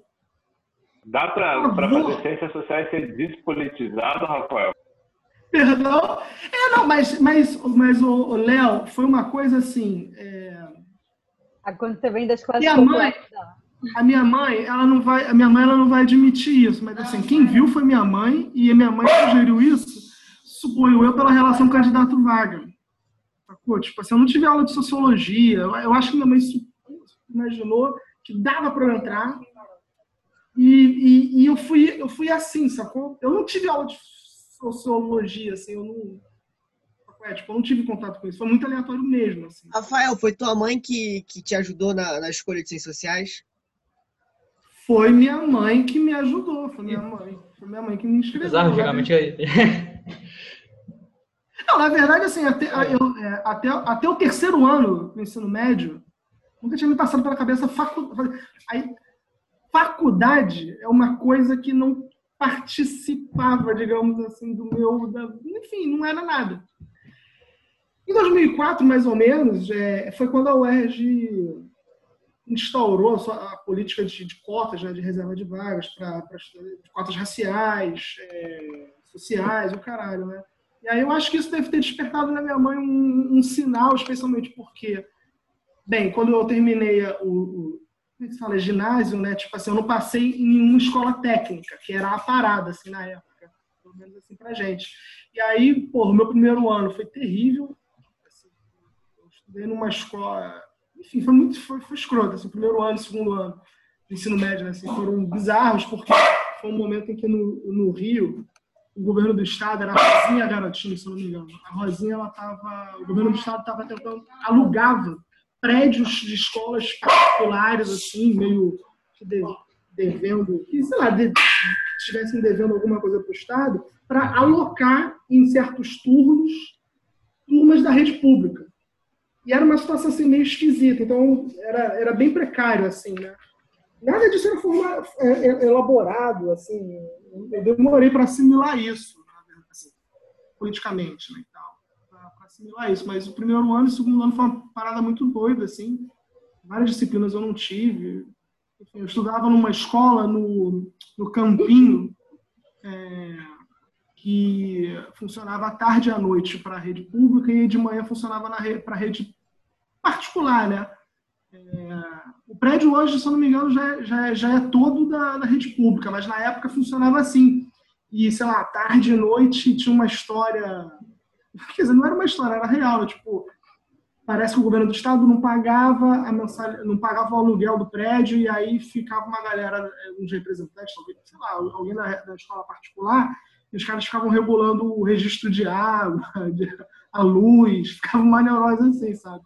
Mas o fato é assim que quando virou o terceiro ano, a minha mãe ela, ela resolveu me botar num correr atrás disso. E aí eu fui para um colégio legal, assim, o Visconde Cairu, é, que fica no Meia, que é o Neva. Ah, então, enfim, o Visconde é um colégio tradicional, assim, né? Pode, antigo, né? Que, que, fez, inclusive, ocupação. Isso, é. é.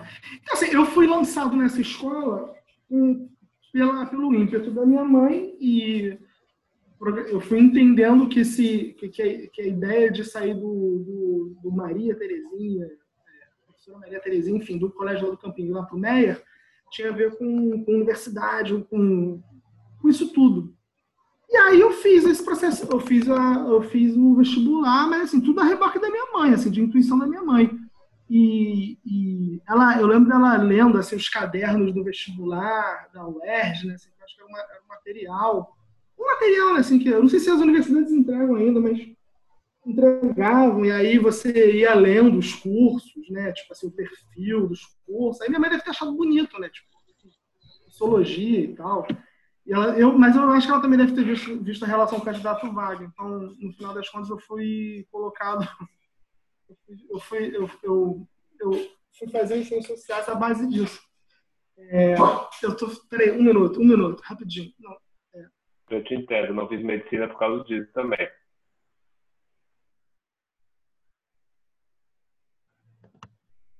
O que aconteceu? É. Você fez medicina pela relação com o né? Jorge. Voltei. Não, perdão. Eu ia fazer, estava determinado, aí saiu o, a relação. Eu não, nunca olhei, eu, eu, por algum motivo da, da meu recalque, eu nunca tinha olhado. No dia da inscrição do vestibular, saiu o, saiu o do, da URGS e eu ia me inscrever do da UFSC, que eu sou de Santa Catarina. Aí eu olhei, putz, se a URGS está assim, brother, eu vou me inscrever em psicologia. Aí me inscrevi em psicologia. Cometi esse erro na vida, mas. mas não, cara, no, no, meu caso, assim, foi uma parada muito cega mesmo. Assim, então, minha era uma. Certamente, assim, minha mãe devia estar mais bem informada da aposta que ela estava fazendo. Mas, assim, para mim foi um processo meio cego, porque que sim, que sim, fazer faculdade não era uma coisa que participava do, do meu entorno e nem eu nem tinha imaginação para isso. E o fato é que eu entrei na UERJ lá para 2006, como eu estava dizendo, me bateu essa ficha assim, eu já estava bem ou mal mais inteirado ali naquele ambiente, né? já estava mais ou menos entendendo como é que as coisas eram. E aí, como eu falei, né? talvez por ver muita gente odiando a ideia de fazer licenciatura, porque não faz o menor sentido da aula, porque recebe mal e não sei o quê eu, assim, por esse, por um certo, talvez, né, ressentimento de classe, assim, eu falei, se esses caras não querem, se esses caras acham que vão ganhar pouco fazendo isso, certamente vale a pena para mim fazer isso. Porque ninguém vai concorrer comigo e esse dinheiro deve, que é pouco deve ser mais, para mim deve ser alguma coisa. Então, fazer. Em 2010. Não, então, e aí, exato, tá certa indignação, pois é. Em 2010, cara, aí eu comecei a fazer uma porrada de concurso, assim, do nada também, para dar aula, saca? Tipo, é, sei lá, em 2007 eu estava fazendo concurso, que foi me chamar em 2011, sacou? Um, uma das matrículas que eu tenho é de um desses concursos, assim. Foi uma parada, tudo por antecipação, mas por falta de horizonte.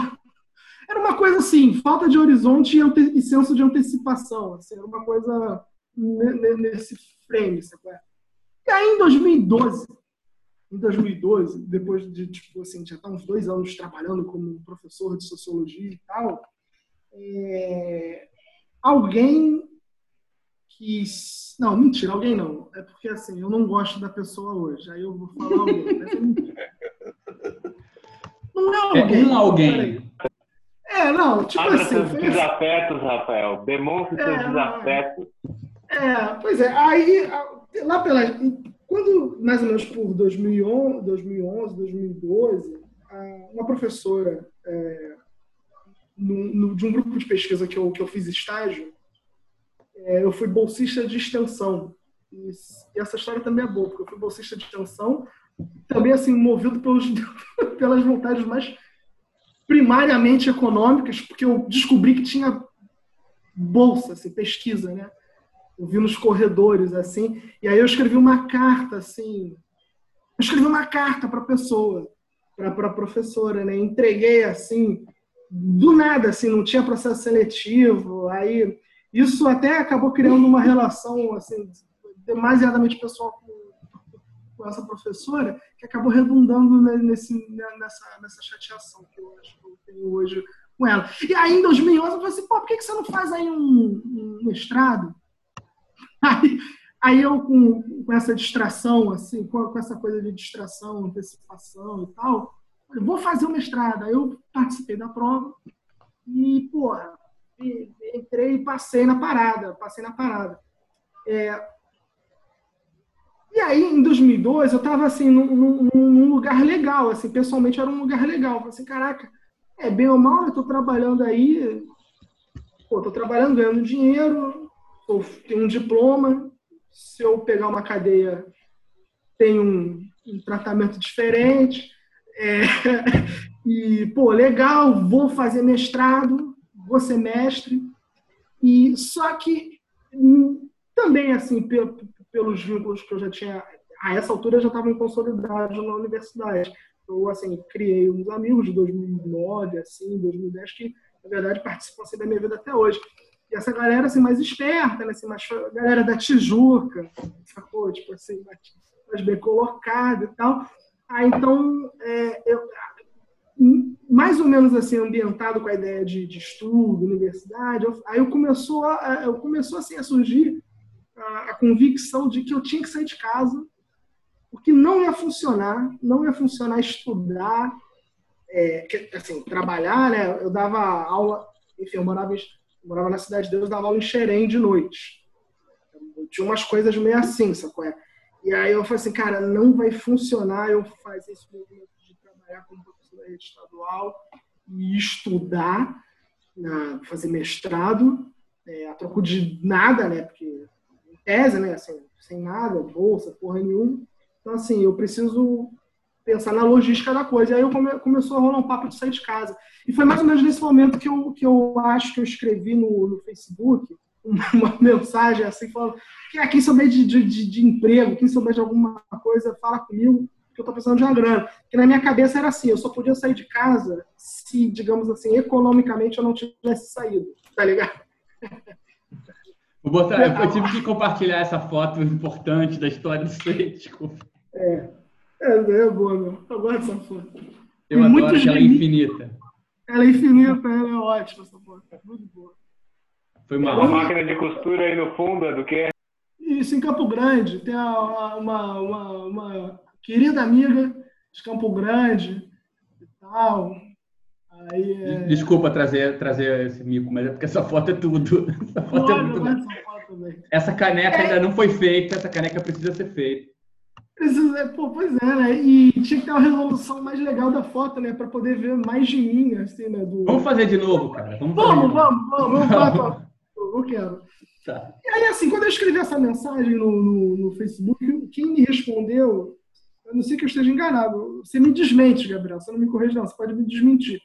Mas foi assim, eu escrevi no grupo, eu escrevi no Facebook alguma coisa sobre, ah, quem, quem puder, quem souber de alguma coisa, me dá uma, uma bola aí de, de para grana e tal, porque era isso, assim, eu já estava decidido que eu ia sair de casa, só por, não, mentira, não eram só por, por razões logísticas, não. Assim, também tinha umas coisas assim de casa que estavam é, estavam me infernizando demais. Era, enfim, eu, minha mãe, minha irmã mais velha e minha sobrinha, né? E aí a dinâmica estava meio complexa. Não, tem que sair para poder arranjar tudo isso, para poder equilibrar essas coisas. Vale a pena sair de casa, morar no centro da cidade, morar, sei lá, morar em outro canto. Só que eu queria sair de casa sem deixar furo em casa. E aí que eu tive essa, que eu escrevi essa parada no Facebook, o Gabriel que me que retornou. Se eu não me engano, o Gabriel ele teve, ele tinha o meu contato porque eu, eu como, enfim, imagina um, sociólogo, um jovem sociólogo, um jovem, um jovem bacharel em sociologia em 2012, o que que ele tinha? Ele tinha um blog, claro. Todo mundo tinha um blog. Aí eu, eu, eu cultivava um blog. É, evidentemente de esquerda. Você, é- evidentemente... você cometia um blog. Eu cometi um blog, cara. Evidentemente de esquerda e evidentemente esclarecido, porque a gente não é. Ninguém quer ser o marxista vulgar na rodinha, né? Então, assim, o, o blog ficava falando de coisa de, de, marxismo e ficava especulando com, com categorias assim, de análise mais sofisticadas. Né? Eu achava que eu estava flertando com, com filosofia, essas coisas de Walter Benjamin, escola de Frankfurt, Aí eu, aí eu ficava. Pois é, eu ficava mandando isso para as pessoas. Eu acho que o Gabriel ele deve ter, depois de ter rido do blog, o Gabriel ele viu assim o meu, o, o, o meu perfil assim, e, e, teve, e escreveu essa mensagem é, que era basicamente uma, uma, oferta de emprego, era uma, né, era uma, era uma oferta, era uma, uma oportunidade. E como eu não recuso oportunidade nenhuma, nunca recusei, Aí a gente, eu comecei a. A gente começou a conversar e tal.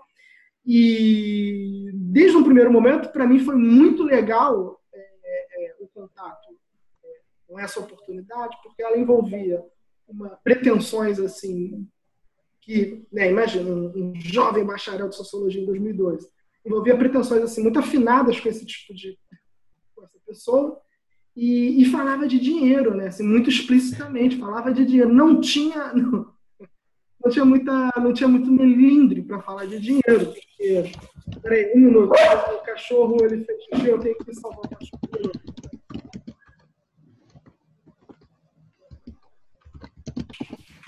A minha, a minha, a minha esposa, ela, ela, hoje ela cumpriu o ofício. Normal, eu não quero fazer autopropaganda, mas assim, eu trabalho muito em casa. Eu trabalho assim. eu, enfim, minha esposa foi lá. Ela faz chantagem comigo, né? Chantagem ideológica. Eu caio, né? Então eu acabo fazendo muita coisa aqui em casa. Então, e aí esse contato com o Gabriel, ele foi, foi legal porque apresentou. Primeiro, assim, primeira coisa que apresentou para mim, é, ao mesmo tempo, quer dizer, não digo ao mesmo tempo, mas durante a universidade, embora eu, eu frequentasse, é por inércia, é, militantes, eu, eu, assim, é isso, eu não tenho orgulho, eu tenho vergonha. Não é, eu não estou fazendo charme, não, mas é uma vergonha, assim. Eu tinha, eu tinha raiva mesmo, achava, achava todo mundo playboy, é, tinha uma raiva do PSTU, porque os caras, pô, os caras estão falando capitalismo e viajavam. Tinha umas coisas assim, eu era ressentido nesse grau, assim. E... Eu era o cara do PSTU. Ah, pois é, uma babaquice, né? Eu ficava preso nessas neurônios, nessas ideias assim. Então eu tinha muito ressentimento da galera.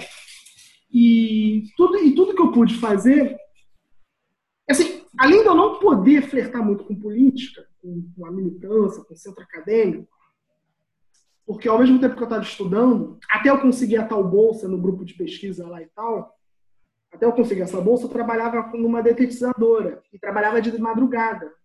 Nossa, era uma parada meio. Eu não, eu não eu frequentava a galera da, da militância e tal, mas eu, eu tinha uma coisa assim com eles.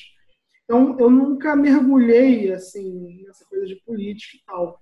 E quando o Gabriel apareceu, isso foi a primeira vez que a política apareceu para mim de uma maneira mais assim, é, mais legal.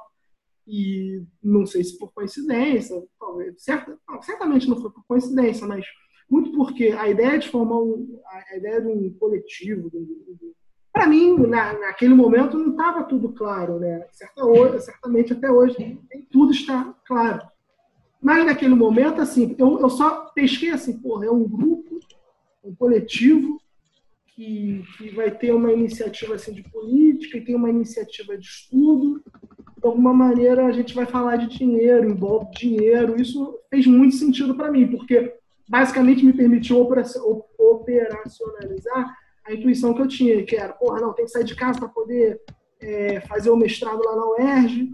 E, e, e, como eu vou me engajar com esse grupo, é, que tava, na verdade não existia, mas era uma aposta, né? eu vou estar recebendo e então vai dar para juntar todas as pontas. E assim eu fui. Então, desde o primeiro momento, o, o grupo para mim pareceu muito legal sob essa chave. E a conversa com o Gabriel foi, foi boa, assim, porque, é, sincer, é, sinceramente, né, tipo, considerando o meu, o meu, o meu passado ressentido, é, era fácil. Pessoal, pessoal, é nove horas, infelizmente tenho que me retirar aqui. Uma boa noite a todo mundo. Eu ouvirei a história, a sua história no final, depois, gravado. Joia? Valeu, meu querido. Boa noite. Boa noite. Enfim, aí considerando isso tudo, é, a conversa com o Gabriel foi legal e aí a gente, aí, enfim, a gente começou a, é, começou a conversar para tocar o ser de uma maneira mais prática, né? Assim. É, eu acho que naquela época tinha tipo um projeto, eu acho que eu te mandei tipo um projeto que, que nem foi o projeto oficial. Isso, é, assim, você, né, o trabalho com Pensê, Pensê, não é? É, é. É, você tinha aquilo ali mais ou menos na, na cabeça. Se eu não me engano, você também tinha tentado alavancar isso alguns, algumas vezes anteriormente é, com a Carol. Isso, é, foi. Não, antes, é, com a Carol. Com a, Luke. É, a Carol, Luke, eu tinha tentado rapidinho, a gente, tinha, tinha tentado criar o um negócio antes, mas não tinha rolado. É, ela também estava muito ocupada e tal. Ela se afastou do projeto logo em seguida e voltou depois, porque ela foi morar em São Paulo, né? Aí, em 2012, 2000, 2013 para 2014, ela voltou, não sei, né? E ajudou a montar o C em São Paulo. Em São Paulo, é. é então, aí, aí eu, eu, lembro que, assim, esses primeiros contatos, é, ele, é, os, primeiros, os, os, primeiros diálogos da gente assim, foram diálogos, assim, de, claro, de mútua colaboração e tal, mas você vinha já com, com, com alguma coisa elaborada e que bem ou mal serviu, nem que fosse para ser descartado naquele momento, né? Mas, é, não, foi serviu assim para ter o que falar, né? para a gente ter o que conversar. É, para ter o que conversar. E, assim, eu, eu, se, eu, se, eu, se, eu, se eu não me engano, foi em, em, a relação com sínteses, ela se consolida em, em tipo novembro, não foi? De 2013. É, foi um ano, depois, um ano e meio depois. É. Um ano e meio depois. E aí. A gente já estava saindo do, do, da, rua da São do, José. Da São, da São José, indo para a Rua do Ouvidor.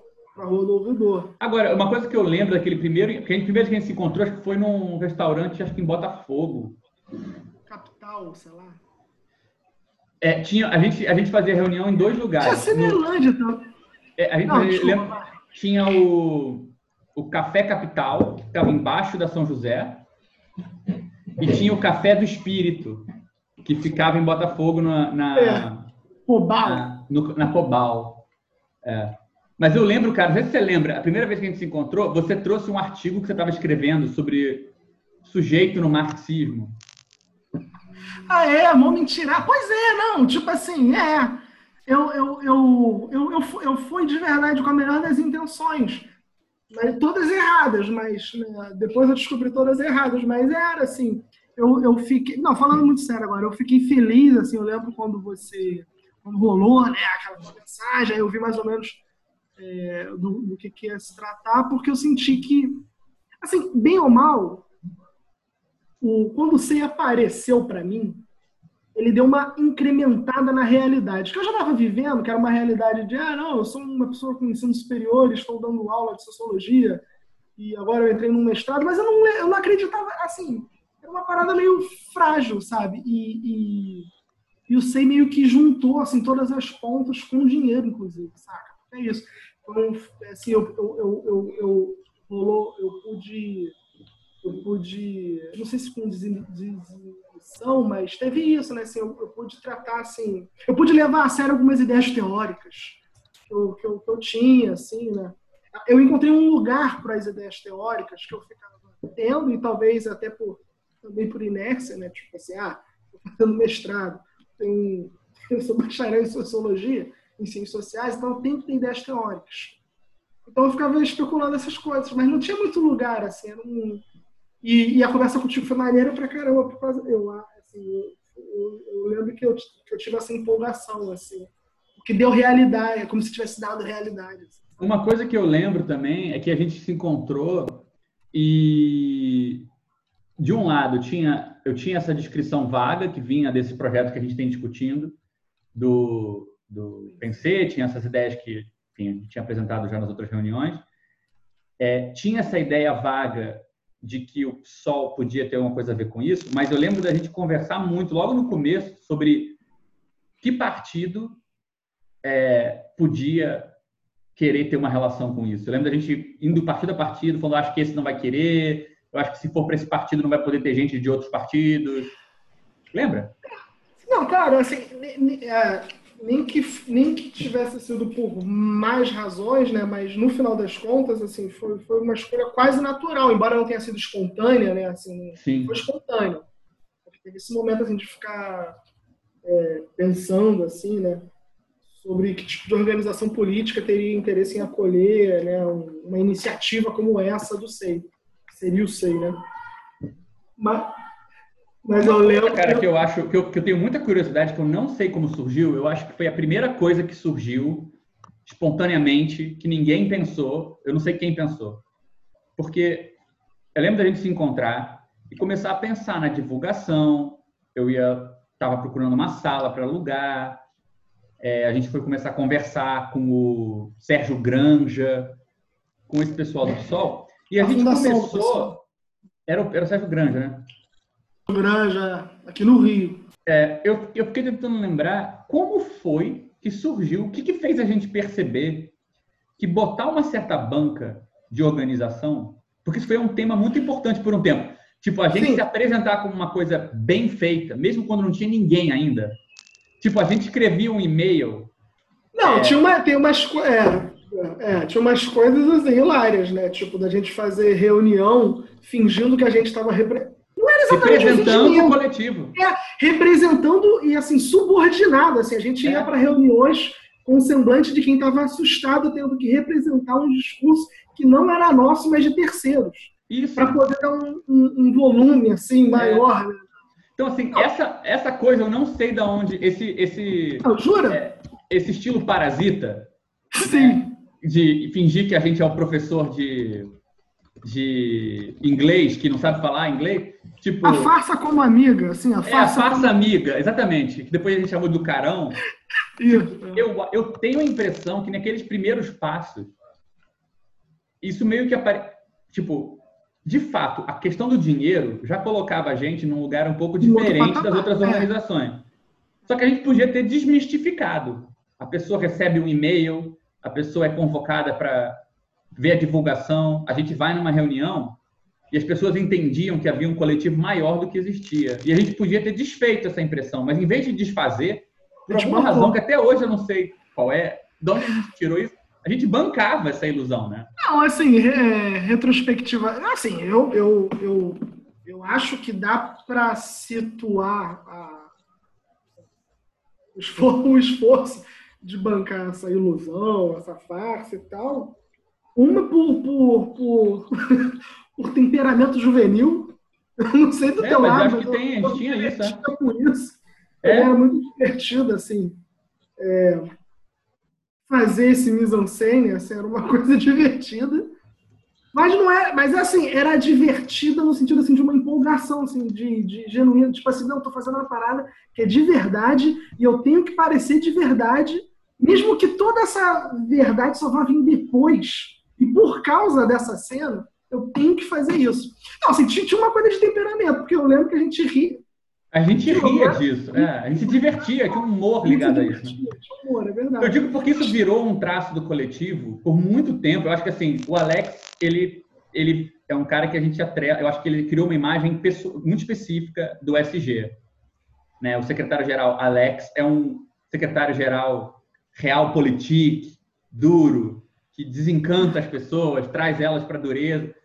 Na, na, na sua, na, a, você deu um, um estímulo para o secretário-geral naquela época, que tinha a ver com esse. Todo mundo brincava com uma imagem, com o semblante de seriedade, né? Tipo, é, eu acho que teve uma coisa engraçada da gente é, que tem a ver com isso que você está falando, né? De tipo, a gente acreditava sério que o negócio ia dar em alguma coisa, mas a gente sabia que ninguém, tipo, se a gente abrisse o bastidor, ninguém ia se encantar. Então a gente aproveitava que ninguém estava vendo o bastidor e ficava achando que era uma coisa maior, é, para que a pessoa acreditasse no que a gente achava que ia ser o futuro do negócio, né? Mas isso depois virou um estilo interno, né? Acho isso muito curioso. Depois a gente absorveu isso para dentro, né? Não, é assim, se tiver que mapear, né? Eu diria assim, que tem essa coisa um pouco de, da ordem do temperamento. Eu me descobri achando, empolgado com, com, com essa cena, você também achar, me parecia achar graça. De novo, assim, graça no sentido de empolgação, né? De estar tá fazendo uma parada assim. É, não era uma zom, não era zom, não era, não era zombaria. É, exato. Não era, não era, não era mentira, assim, né? Ninguém, é. ninguém estava sendo enganado, assim, né? No certo sentido, então, tinha um pouco de temperamento. Agora, tem, eu, eu, eu acho que dá para localizar mais objetivamente esse, o carão uhum. como política em dois sentidos, né? É, um porque. Peraí que eu tenho que desligar o meu fogão. Vamos, vamos falando daqui a pouco. Vai, desliga. Não, assim, uma razão pela qual eu acho que a gente fazia esse, esse, essa cena toda, né? Pra, assim, se aparentar maior do que. Aparentar, apresentar o Sei como muito maior do que ele de fato era, era porque também, assim, a nossa. A gente era um grupo é, hiper restrito, com pretensões hiper mirabolantes, que não tinha nenhuma base, assim, não tinha nenhuma identificação, não tinha nenhum lastro, assim, não tinha nenhuma conexão com outras organizações aqui no Rio de Janeiro. Então, assim, o fato da gente ser, digamos assim, desconectado às outras organizações, o fato da gente ser desconectado a, de, a outra, de outras organizações, acho que também, assim, meio que incitou o, a mim né, e ao Gabriel de tentar fazer, de encenar que a gente era hiperconectado. É, eu acho que por um lado tinha isso, porque era assim, eu não tinha, ninguém me conhecia no, na, na, esquerda carioca como militante, porque eu de fato não frequentava a esquerda carioca porque eu não era militante de nada nem de coisa nenhuma. O Gabriel tanto quanto eu sei idem. Então eu acho que assim esse vazio, esse tipo de vazio político para nós, sobre nós, incitava esse esforço. Assim, eu acho que isso é bem localizado, é bem específico. É bem...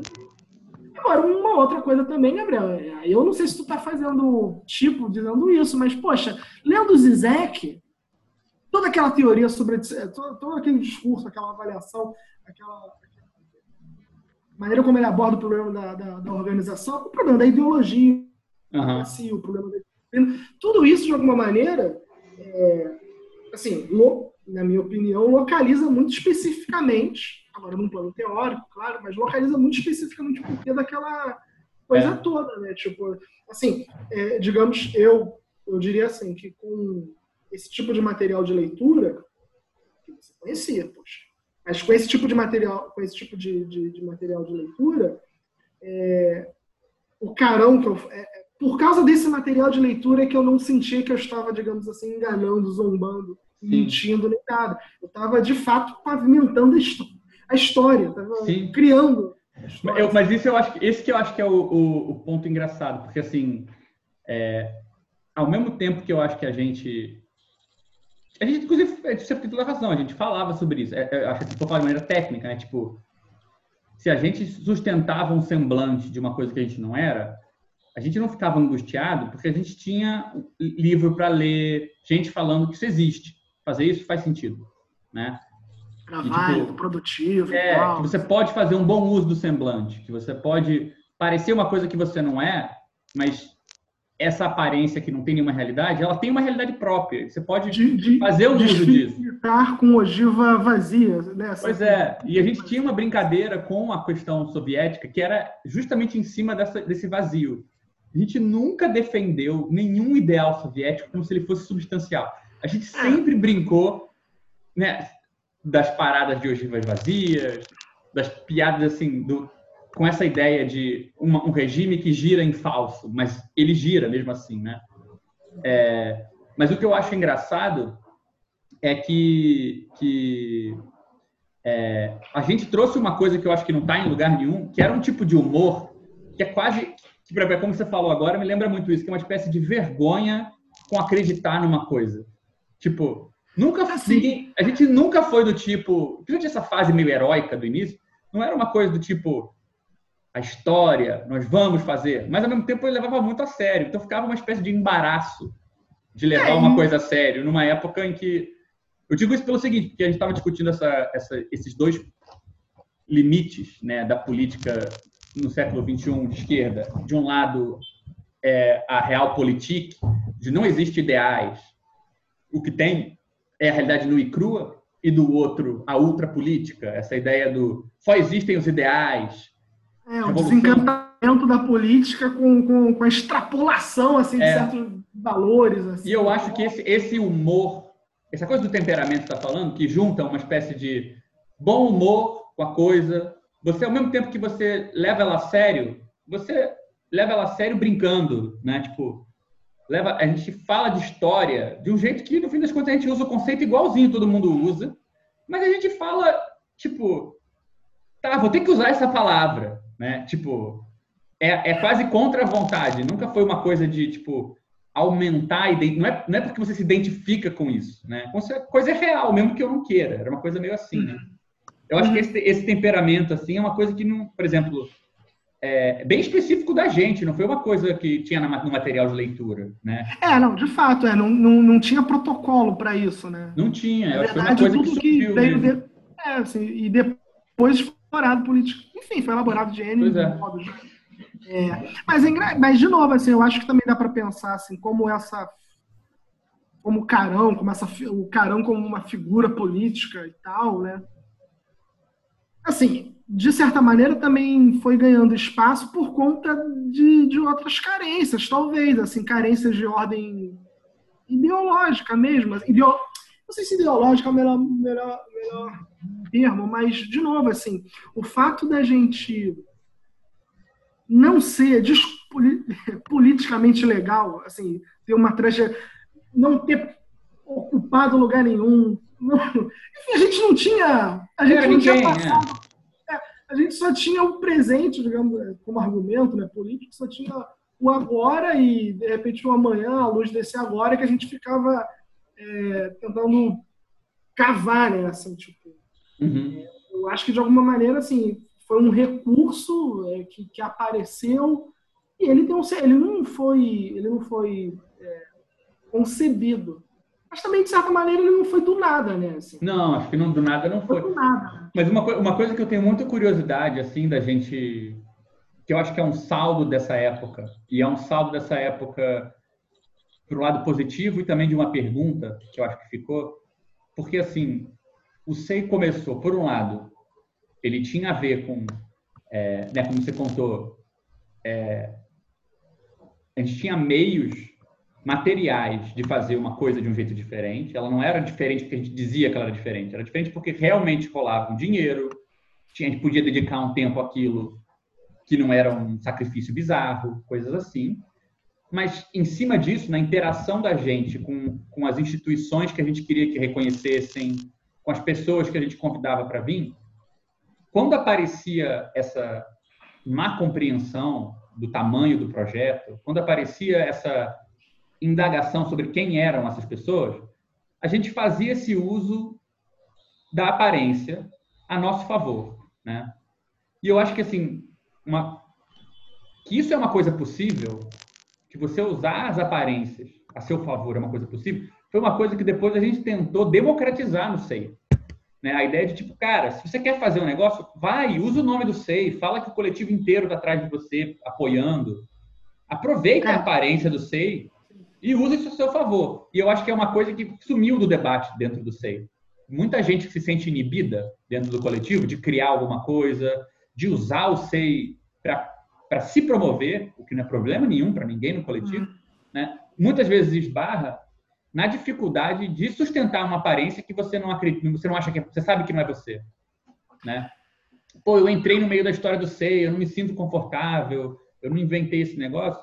Mas isso não, isso não precisa impedir que você faça uso dessa aparência para promover uma coisa onde o seu desejo está envolvido, né? Eu acho que assim é um saldo interessante da época, porque foi algo que apareceu no coletivo meio de dentro, não foi algo que a gente forçou que fosse assim, mas que sempre foi ficou durante um período, mas emperrou no outro, né? Assim. Pois é, foi uma coisa que a gente não conseguiu nem falar a respeito muito bem, nomear, nem dizer o que que era, fazer, que, que significa fazer isso, né? E por isso também não conseguiu transformar isso num, numa ferramenta para as pessoas, eu acho assim. Algumas pessoas, por exemplo, acho que conseguiram fazer esse uso, aproveitar isso para si, falar em nome do SEI, fazer coisas e usar o coletivo, mas muita é. gente fica inibido com a ideia de que, bem, se eu não sou o SEI, como é que eu posso me apresentar como SEI? Né? Assim, do, do, do, do, dos membros, né, assim, que eu acho que utilizaram como ferramenta mesmo, né? É, uhum. de, de, de, de, entrada, né, no, de, de, de, de pertencimento com o grupo.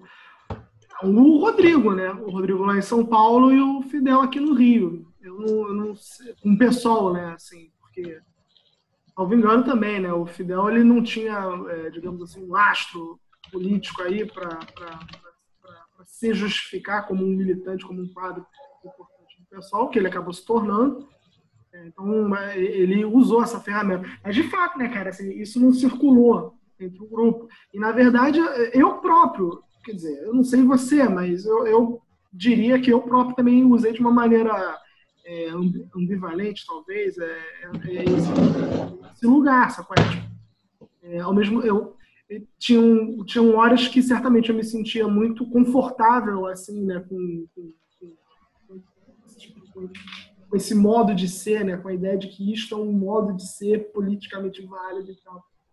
É, mas tinha horas que eu não, que eu não, que eu não me sentia né, confortável. É, eu acho que, assim, tanto mais... Eu, lembro, eu lembro que... Tu lembra, porra, claro, né? O, como é que é o nome do, do guerreiro lá? O, Rouba, Roubaína. Não, o... Lá do, do sul, o cara. Carlos Roubaina. Carlos Roubaina. Eu, e certamente isso não foi por mal, e certamente, na verdade, isso não deve estar nem do lado dele de tanto eu andar com vocês, que são de, né, são analistas, hoje eu, certamente eu, eu, eu, considero a hipótese que não, tem uma, não teve uma, não era um, não foi um problema dele, mas foi um problema meu. Mas eu lembro que eu me senti um pouco inibido. Teoricamente falando, assim, eu me senti inibido, teoricamente falando. Porque ao mesmo tempo, assim, que eu tava. Eu andei. Cara, assim, eu, eu, eu andei de avião por causa do SEI tá ligado? Assim, andar de avião. Peguei um avião do Rio Grande do Sul, tipo, entrada num hotel, nunca, sabe? Então, ao mesmo tempo que isso era minha, é, então tudo isso para mim era muito produtivo, muito confortável, muito interessante, mas assim, em certos momentos é, também eu, eu ficava, eu, eu, sofria talvez pelo esforço, não sei, né, de, de ter que fingindo que tá tudo bem, talvez. Sim. Então, eu lembro de, de me sentir um pouco assim constrangido com as reuniões com, com, com o Romano, porque, enfim, eu olhava para ele, o cara é o presidente da Fundação Lauro Campos, o cara é um doutor em filosofia, e o Gabriel é um monstro em filosofia, e eu tô aqui mentindo, sabe? Assim, tô aqui mentindo e tal. Então, mesmo que seja verdade, eu acho que seja verdade, né? Que a gente foi muito produtivo, né? Tipo, o, o, carão como política e tal, e muito da, do, do progresso, assim, né, do, do sei, pelo menos num certo período, tenha dependido, tenha dependido disso. E mesmo que a gente que se argumente que só duas pessoas ou, ou pouquíssimas pessoas usufruíram disso, pelo menos uma delas não, tipo assim, eu não, não, sei você, mas assim, eu às vezes eu também eu ficava, eu me sentia, eu me sentia exposto assim. Claro. Porque o interesse em tornar o, o, o, o, mundo que eu carrego maior, assim, maior do que ele realmente é, também, assim, por outro lado, expunha o quão pequeno, assim, de certa maneira, eu, era, enfim. E eu acho que também tinha um negócio aí que é, tipo assim, bem próprio da nossa relação nessa época, que é que a gente falava muito pouco, né, sobre tudo isso. Sim. Então, assim, você lidava com esse negócio todo sozinho, né? Tipo, a gente dividia zero sobre tudo que você estava vivendo, né? Então, assim, claro. dificulta muito mais. Eu acho que, por exemplo, é, a minha impressão, eu acho que tem outras pessoas que eu colocaria nessa lista, acho que o Alex, outras pessoas podem falar, não sei, é, que usaram o SEI também para poder se para poder fazer algo a partir da aparência que o SEI produz, né? É, mas assim, eu acho que tem um custo muito alto. Por isso que a gente estava falando, né? A indiferença, essa ideia de uma coisa que cria uma uma homogeneidade de fundo, ela nem é uma homogeneidade, mas cria essa indiferença, ela tem as suas armadilhas, porque ela também pode fazer tornar invisível um esforço que dá tá num ambiente como esse, né? Acho que o que você está falando entra um pouco também nessa né? Tem todo um exercício mental para você estar é, tá numa um situação custo, dessa. Né? É. assim, eu, eu, eu, eu, sei lá, isso você repara, eu também, sei lá, não compartilhava porque embora eu esteja relatando agora com um certo. Não sei se parece que, que eu estou relatando com muito pesar. Mas, sobretudo na época, e agora também, assim, não, não era uma coisa assim tão. Não era, não era horroroso, não era, não era terrível ao ponto de, de, de eu ter que desabafar sobre isso, de eu precisar de um suporte para isso. Mas. É, pensando em, em, em, certos momentos assim, né, assim, Pô, como é que eu engasguei nisso? Assim, como é que. É... Enfim, você começa a especular assim, o porquê, né? Então, eu, eu para mim é impossível, é, não que seja a realidade, mas para mim é impossível, por exemplo, não imaginar que tem um pouco a ver assim desse dessa. Pô, mas sabe o que eu acho que isso ajuda muito a ver, cara? Porque eu acho que na hora que isso começou a acontecer com outras pessoas, não sei. Ah, claro. Se tivesse já aparecido. Você, ah. pontuou. Eu então, tipo pontuei? Tipo assim, eu lembro, tipo assim, é? situações posteriores. Por exemplo, eu lembro de uma época tinha o Vinícius Marinho, na época de junho de 2013, depois do movimento secundário, não, movimento secundarista, sei lá. Que era um cara que estava no SEI, mas ao tempo se sentia muito deslocado, falava, sentia que ele estava entrando num outro mundo e tal. É, e a gente conversava bastante sobre isso, e eu acho que foi uma virada fundamental quando a gente começou a pautar. Né? Porque você vê do jeito que você está falando, essa questão de que existe, tem, digamos assim, produzir um, produzir um espaço com certas condições materiais de igualdade cria problemas e novos sofrimentos, né? Ele não resolve só sofrimento. Eu acho que, à luz do que você está falando, se você lê o texto que a gente escreveu junto sobre novas carências, que também envolve ah, sofrimento, claro, você vê que ver. Não, é foda, né? Tipo, é isso, assim, é, para mim, teoricamente, se eu paro pra, teoricamente, assim, né, academicamente e tal, é, eu consigo pensar sobre, sobre, sobre né, tipo, é, em alguma nota se, enfim, em alguma nota de hoje que foi lida, se, se, se comentou que, qual deveria ser a relação é, do marxismo com outras lutas sociais, porque, afinal de contas, todas essas agendas teriam uma dignidade, um sentido, uma razão semelhante àquela aquela agenda da classe social, né? Então, é, eu estou dizendo isso só para comentar assim, tipo, é, é, é, o fato de, de, de, nesses termos, tipo assim, é, o, o SEI ele, ele incrementou aquela realidade que estava se abrindo, assim, estava já aberta para mim, mas eu não tinha convicção nela. É, e certamente assim, essa abertura era um progresso, um, um evidente progresso, porra, um, um, um, óbvio progresso. Mas essa abertura ela ensejava um novo mundo, né? Assim, e, e com tudo, né? Então, assim, eu tinha um outro regime de, de, de, de usufruto de várias benesses e tal, mas por outro lado eu também tinha que lidar com, com, com carências diferentes também que eu não estava Sim, eu não estava preparado. Sei lá, tipo, uhum. doutores em filosofia, tipo, tipo, nada a ver, assim. Eles saíram doutores. Então, é, é, então é, né, agora, talvez o caso do, do, do, Vinícius também sirva, porque agora você falou do Vinícius, eu lembrei, né? Mas tal, talvez o caso do Vinícius também seja útil no sentido de que quando essas quando essas lacunas, quando, quando essas diferenças apareciam no grupo quando essas diferenças apare apareciam no grupo, é, o grupo estava de tal maneira de repente consolidado é uma palavra ruim, bota aspas se quiser, mas o grupo estava de tal maneira consolidado que essas diferenças, elas de alguma maneira, é, o sofrimento por essas diferenças, de certa maneira, era, era é, de alguma maneira era compartilhado, assim, talvez mal compartilhado, né? Porque talvez, né, é. eu tivesse tido que falar assim, mais explicitamente sobre as minhas inibições pessoais, etc, etc, etc. Mas eu acho também, né, cara, que tipo, pensa a reunião com o Robanho, né? Eu acho que é um exemplo muito, muito forte, assim, né? Você tá ali e olha quão tênue é a coisa que separa você de estar fora do lugar, né? Você está indo tentar tornar real um projeto que mal existe.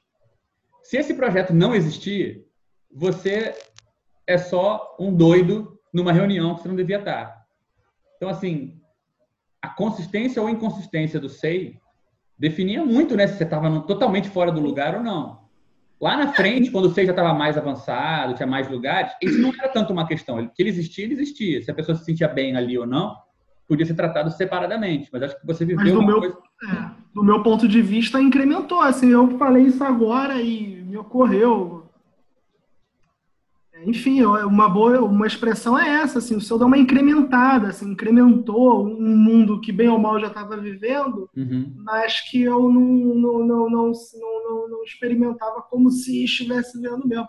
E, e o fato de eu começar a, a, a circular demandas e ideias e carências e sofrimentos e de um, de um certo grupo assim, né? Tipo, ah, de militante, gente que viaja, gente que fala mais de um idioma, gente, tudo isso assim, essa essa essa aproximação que por um lado me inibia, mas é foda, né? Assim, por outro lado também me motivou muito, porque tipo, eu lembro que um, um um dos maiores tombos que eu, que eu levei na vida, e é, se não o maior tombo que eu tomei na vida, que foi a história lá do, do aplicativo do, do na Alemanha, o caralho. Cara, assim, eu comecei a, a, a ter um, um, fazer um esforço de estudar inglês muito. Sei lá, eu tava entre vocês, assim. Eu tava entre vocês e, e, e a, a ideia, assim, de ela ia ganhando, foi ganhando assim, tipo, não, tem que, tem que aprender um idioma e tal. E, e, ah, e eu lembro que, por exemplo, o germano, foi, se eu não me engano, o, da, o, o, o, o escritório, né, que eu tentei assim, fazer o meio de campo, o, protocolo, né, a papelada e tal, é, da Alemanha, da universidade, foi, foi pelo germano, né? Então, assim, eu, na verdade, só o que eu estou tentando dizer que, é, assim, foi uma das coisas mais horrorosas que eu, que eu vivi na minha vida, foi essa frustração. Mas, por outro lado, assim, se, eu, se, eu, se eu tento pensar sobre ela com menos sofrimento, eu vejo assim, cara, o quão assim, o quão legal é, esse, é, ter esse tipo de frustração à luz, enfim, claro, né, assim, uhum. considerações. Então, assim, é uma coisa, é, um, é, um, é uma, é um, é um lugar assim, esquisito, frustração, o Vitor, desculpa, é que o Vitor está perguntando qual frustração. Não, Vitor, assim, frustração tipicamente acadêmica, tipicamente militante, tipicamente carioca socialista, né? Tipo, enfim, eu em 2015, em 2015, 2000, entre 2015 e 2016, eu estava tentando fazer um, fazer um sanduíche na Alemanha e tal.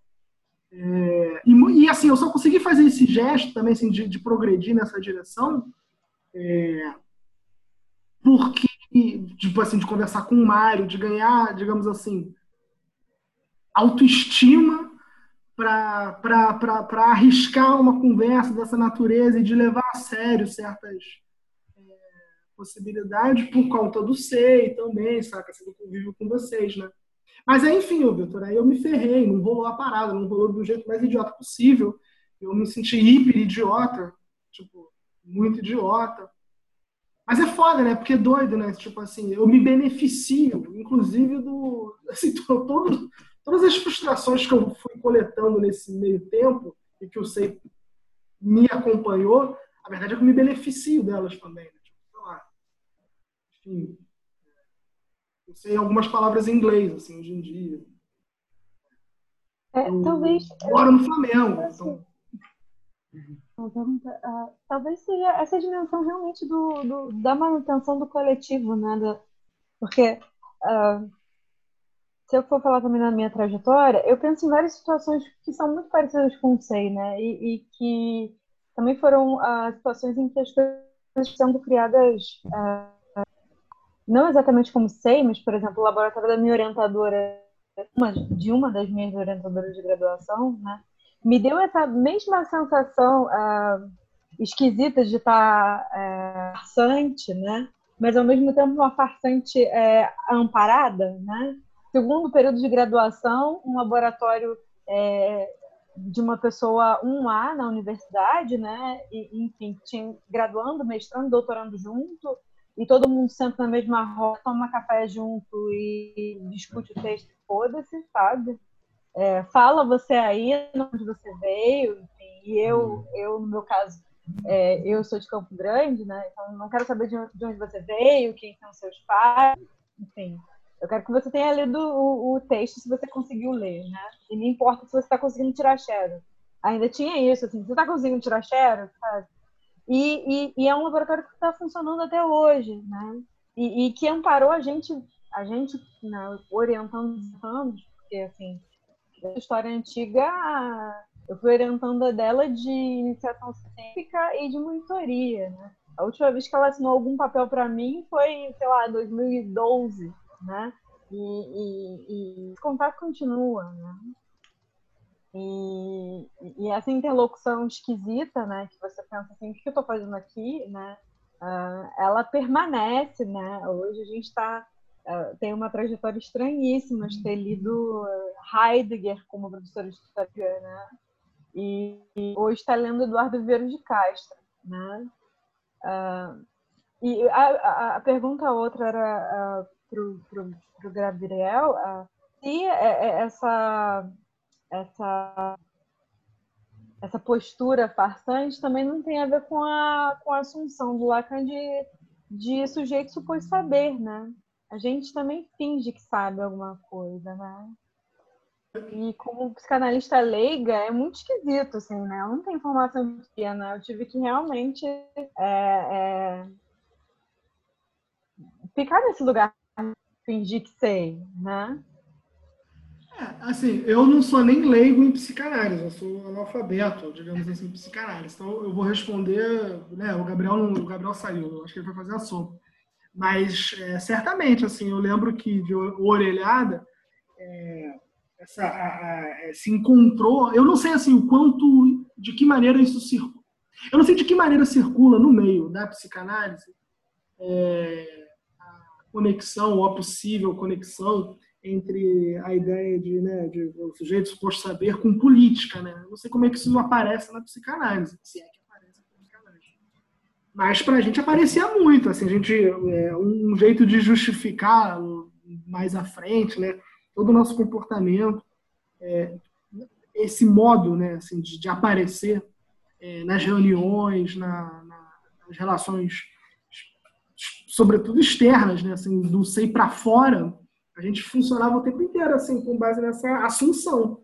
É, tentava tirar benefício, enfim, tentava usufruir dela politicamente, certamente, assim, isso ah, é foda, né? Assim, a, Jen, a, a eu acho que a Jennifer era mais desconfiada, assim, eu acho que da, das da galera da psicanálise, assim, eu acho que a Jennifer era, era mais ela ia me xingar se ela tivesse aqui. Eu ia dizer assim, ortodoxa mesmo.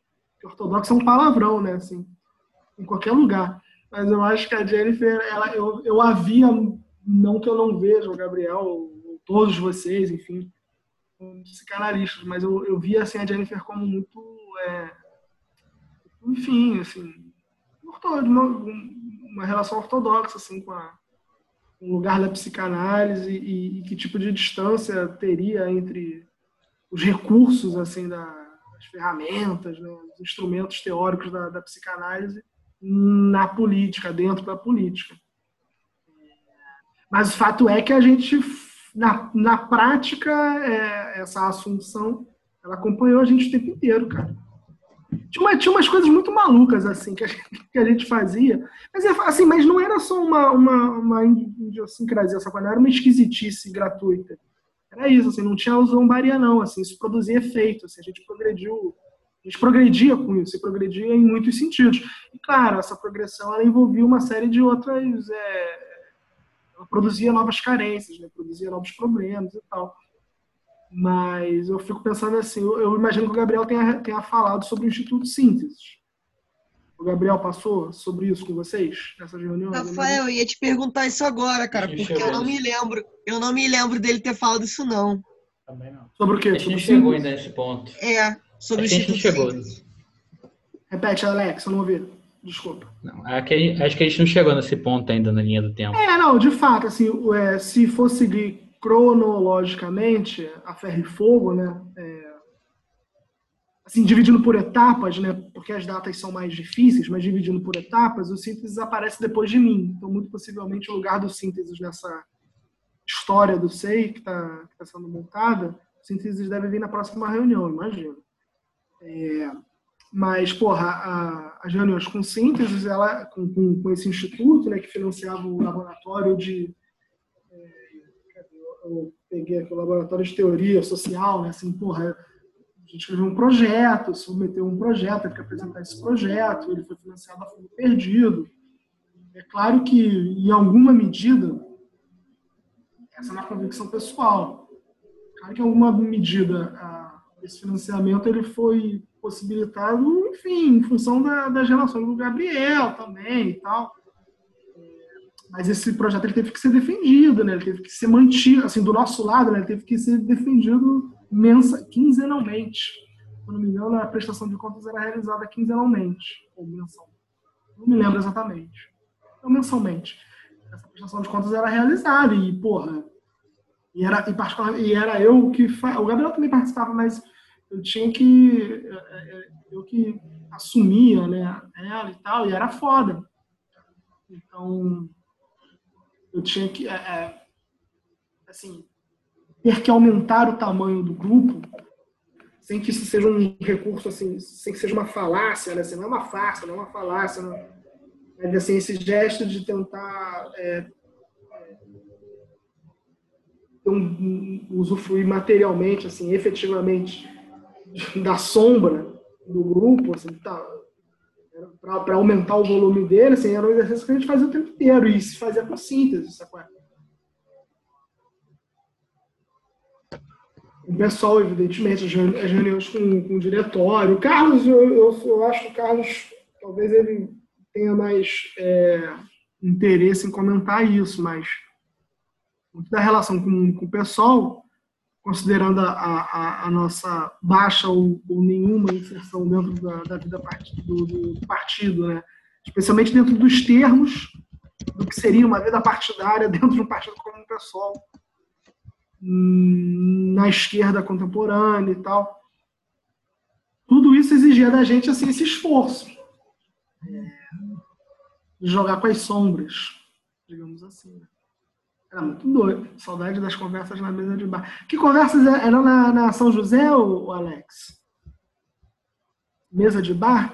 Gente, tipo tô, assim, tô respondendo com o Antônio Vitor, que a gente fazia isso direto. ah, perdão. Não, então olha só, tem uma parada por aí. Eu lembro que uma coisa, uma, uma, uma das carências que apareciam, é, um pouco em função assim da, da- da- do inflacionamento da, da- da- da- do discurso da disciplina, da organização e, da- do valor da forma para fins de liberdade e de, de- de criação de espaço e de atuação, eu, eu lembro que um, um- um uma das carências que surgiam era essa, assim, tipo, tinha gente que achava a gente muito sisuda, assim. Tinha um- então tinha umas demandas, assim, depois da reunião ter um, ter um vamos pro bar, vamos beber no bar, e a gente era uma coisa assim meio estranha, assim, era meio engraçado.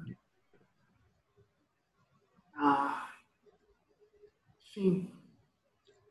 Não sei se foi emocionante ou maçante, mas. de Pô, eu gostei muito, Rafael, do teu relato, cara. Achei maneirão. Maneiro. É, eu, eu achei interessante também, porque assim, é, quando eu entrei no SEI, eu entrei muito por, por influência do Arthur, né? Ex-membro aí, nosso amigo, também jacaré paguense. É... e eu lembro que eu entrei muito assim, eu, eu, era, eu ficava muito inibido, porque eu entrei no meu primeiro período da graduação, eu já conhecia o SEI de antes, né? Porque o Arthur entrou em 2014. Aí eu entrei na graduação em 2016.2. E, e aí E era na, na célula 2, né, também, né? Não, não era isso? Ou você participava É. da célula de terça-feira? Não, era de- na célula de sexta-tarde. Sexta-tarde. É, e aí era, era mó doido, assim, porque a gente participava lá e eu ficava super inibido, que eu ficava assim, caraca, tô aqui no primeiro período da graduação, tô entendendo porra nenhuma.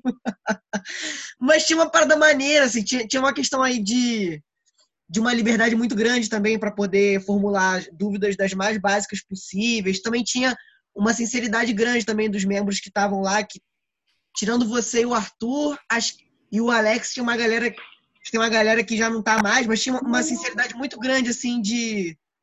De tipo, ah, a gente tá aqui, mas a gente também tem um monte de dúvidas sobre um monte de coisa, tá ligado? A gente tá aqui se organizando. Mas às vezes também bate mais crise, assim, de, pô, por que a gente vem pra cá toda sexta-feira à tarde?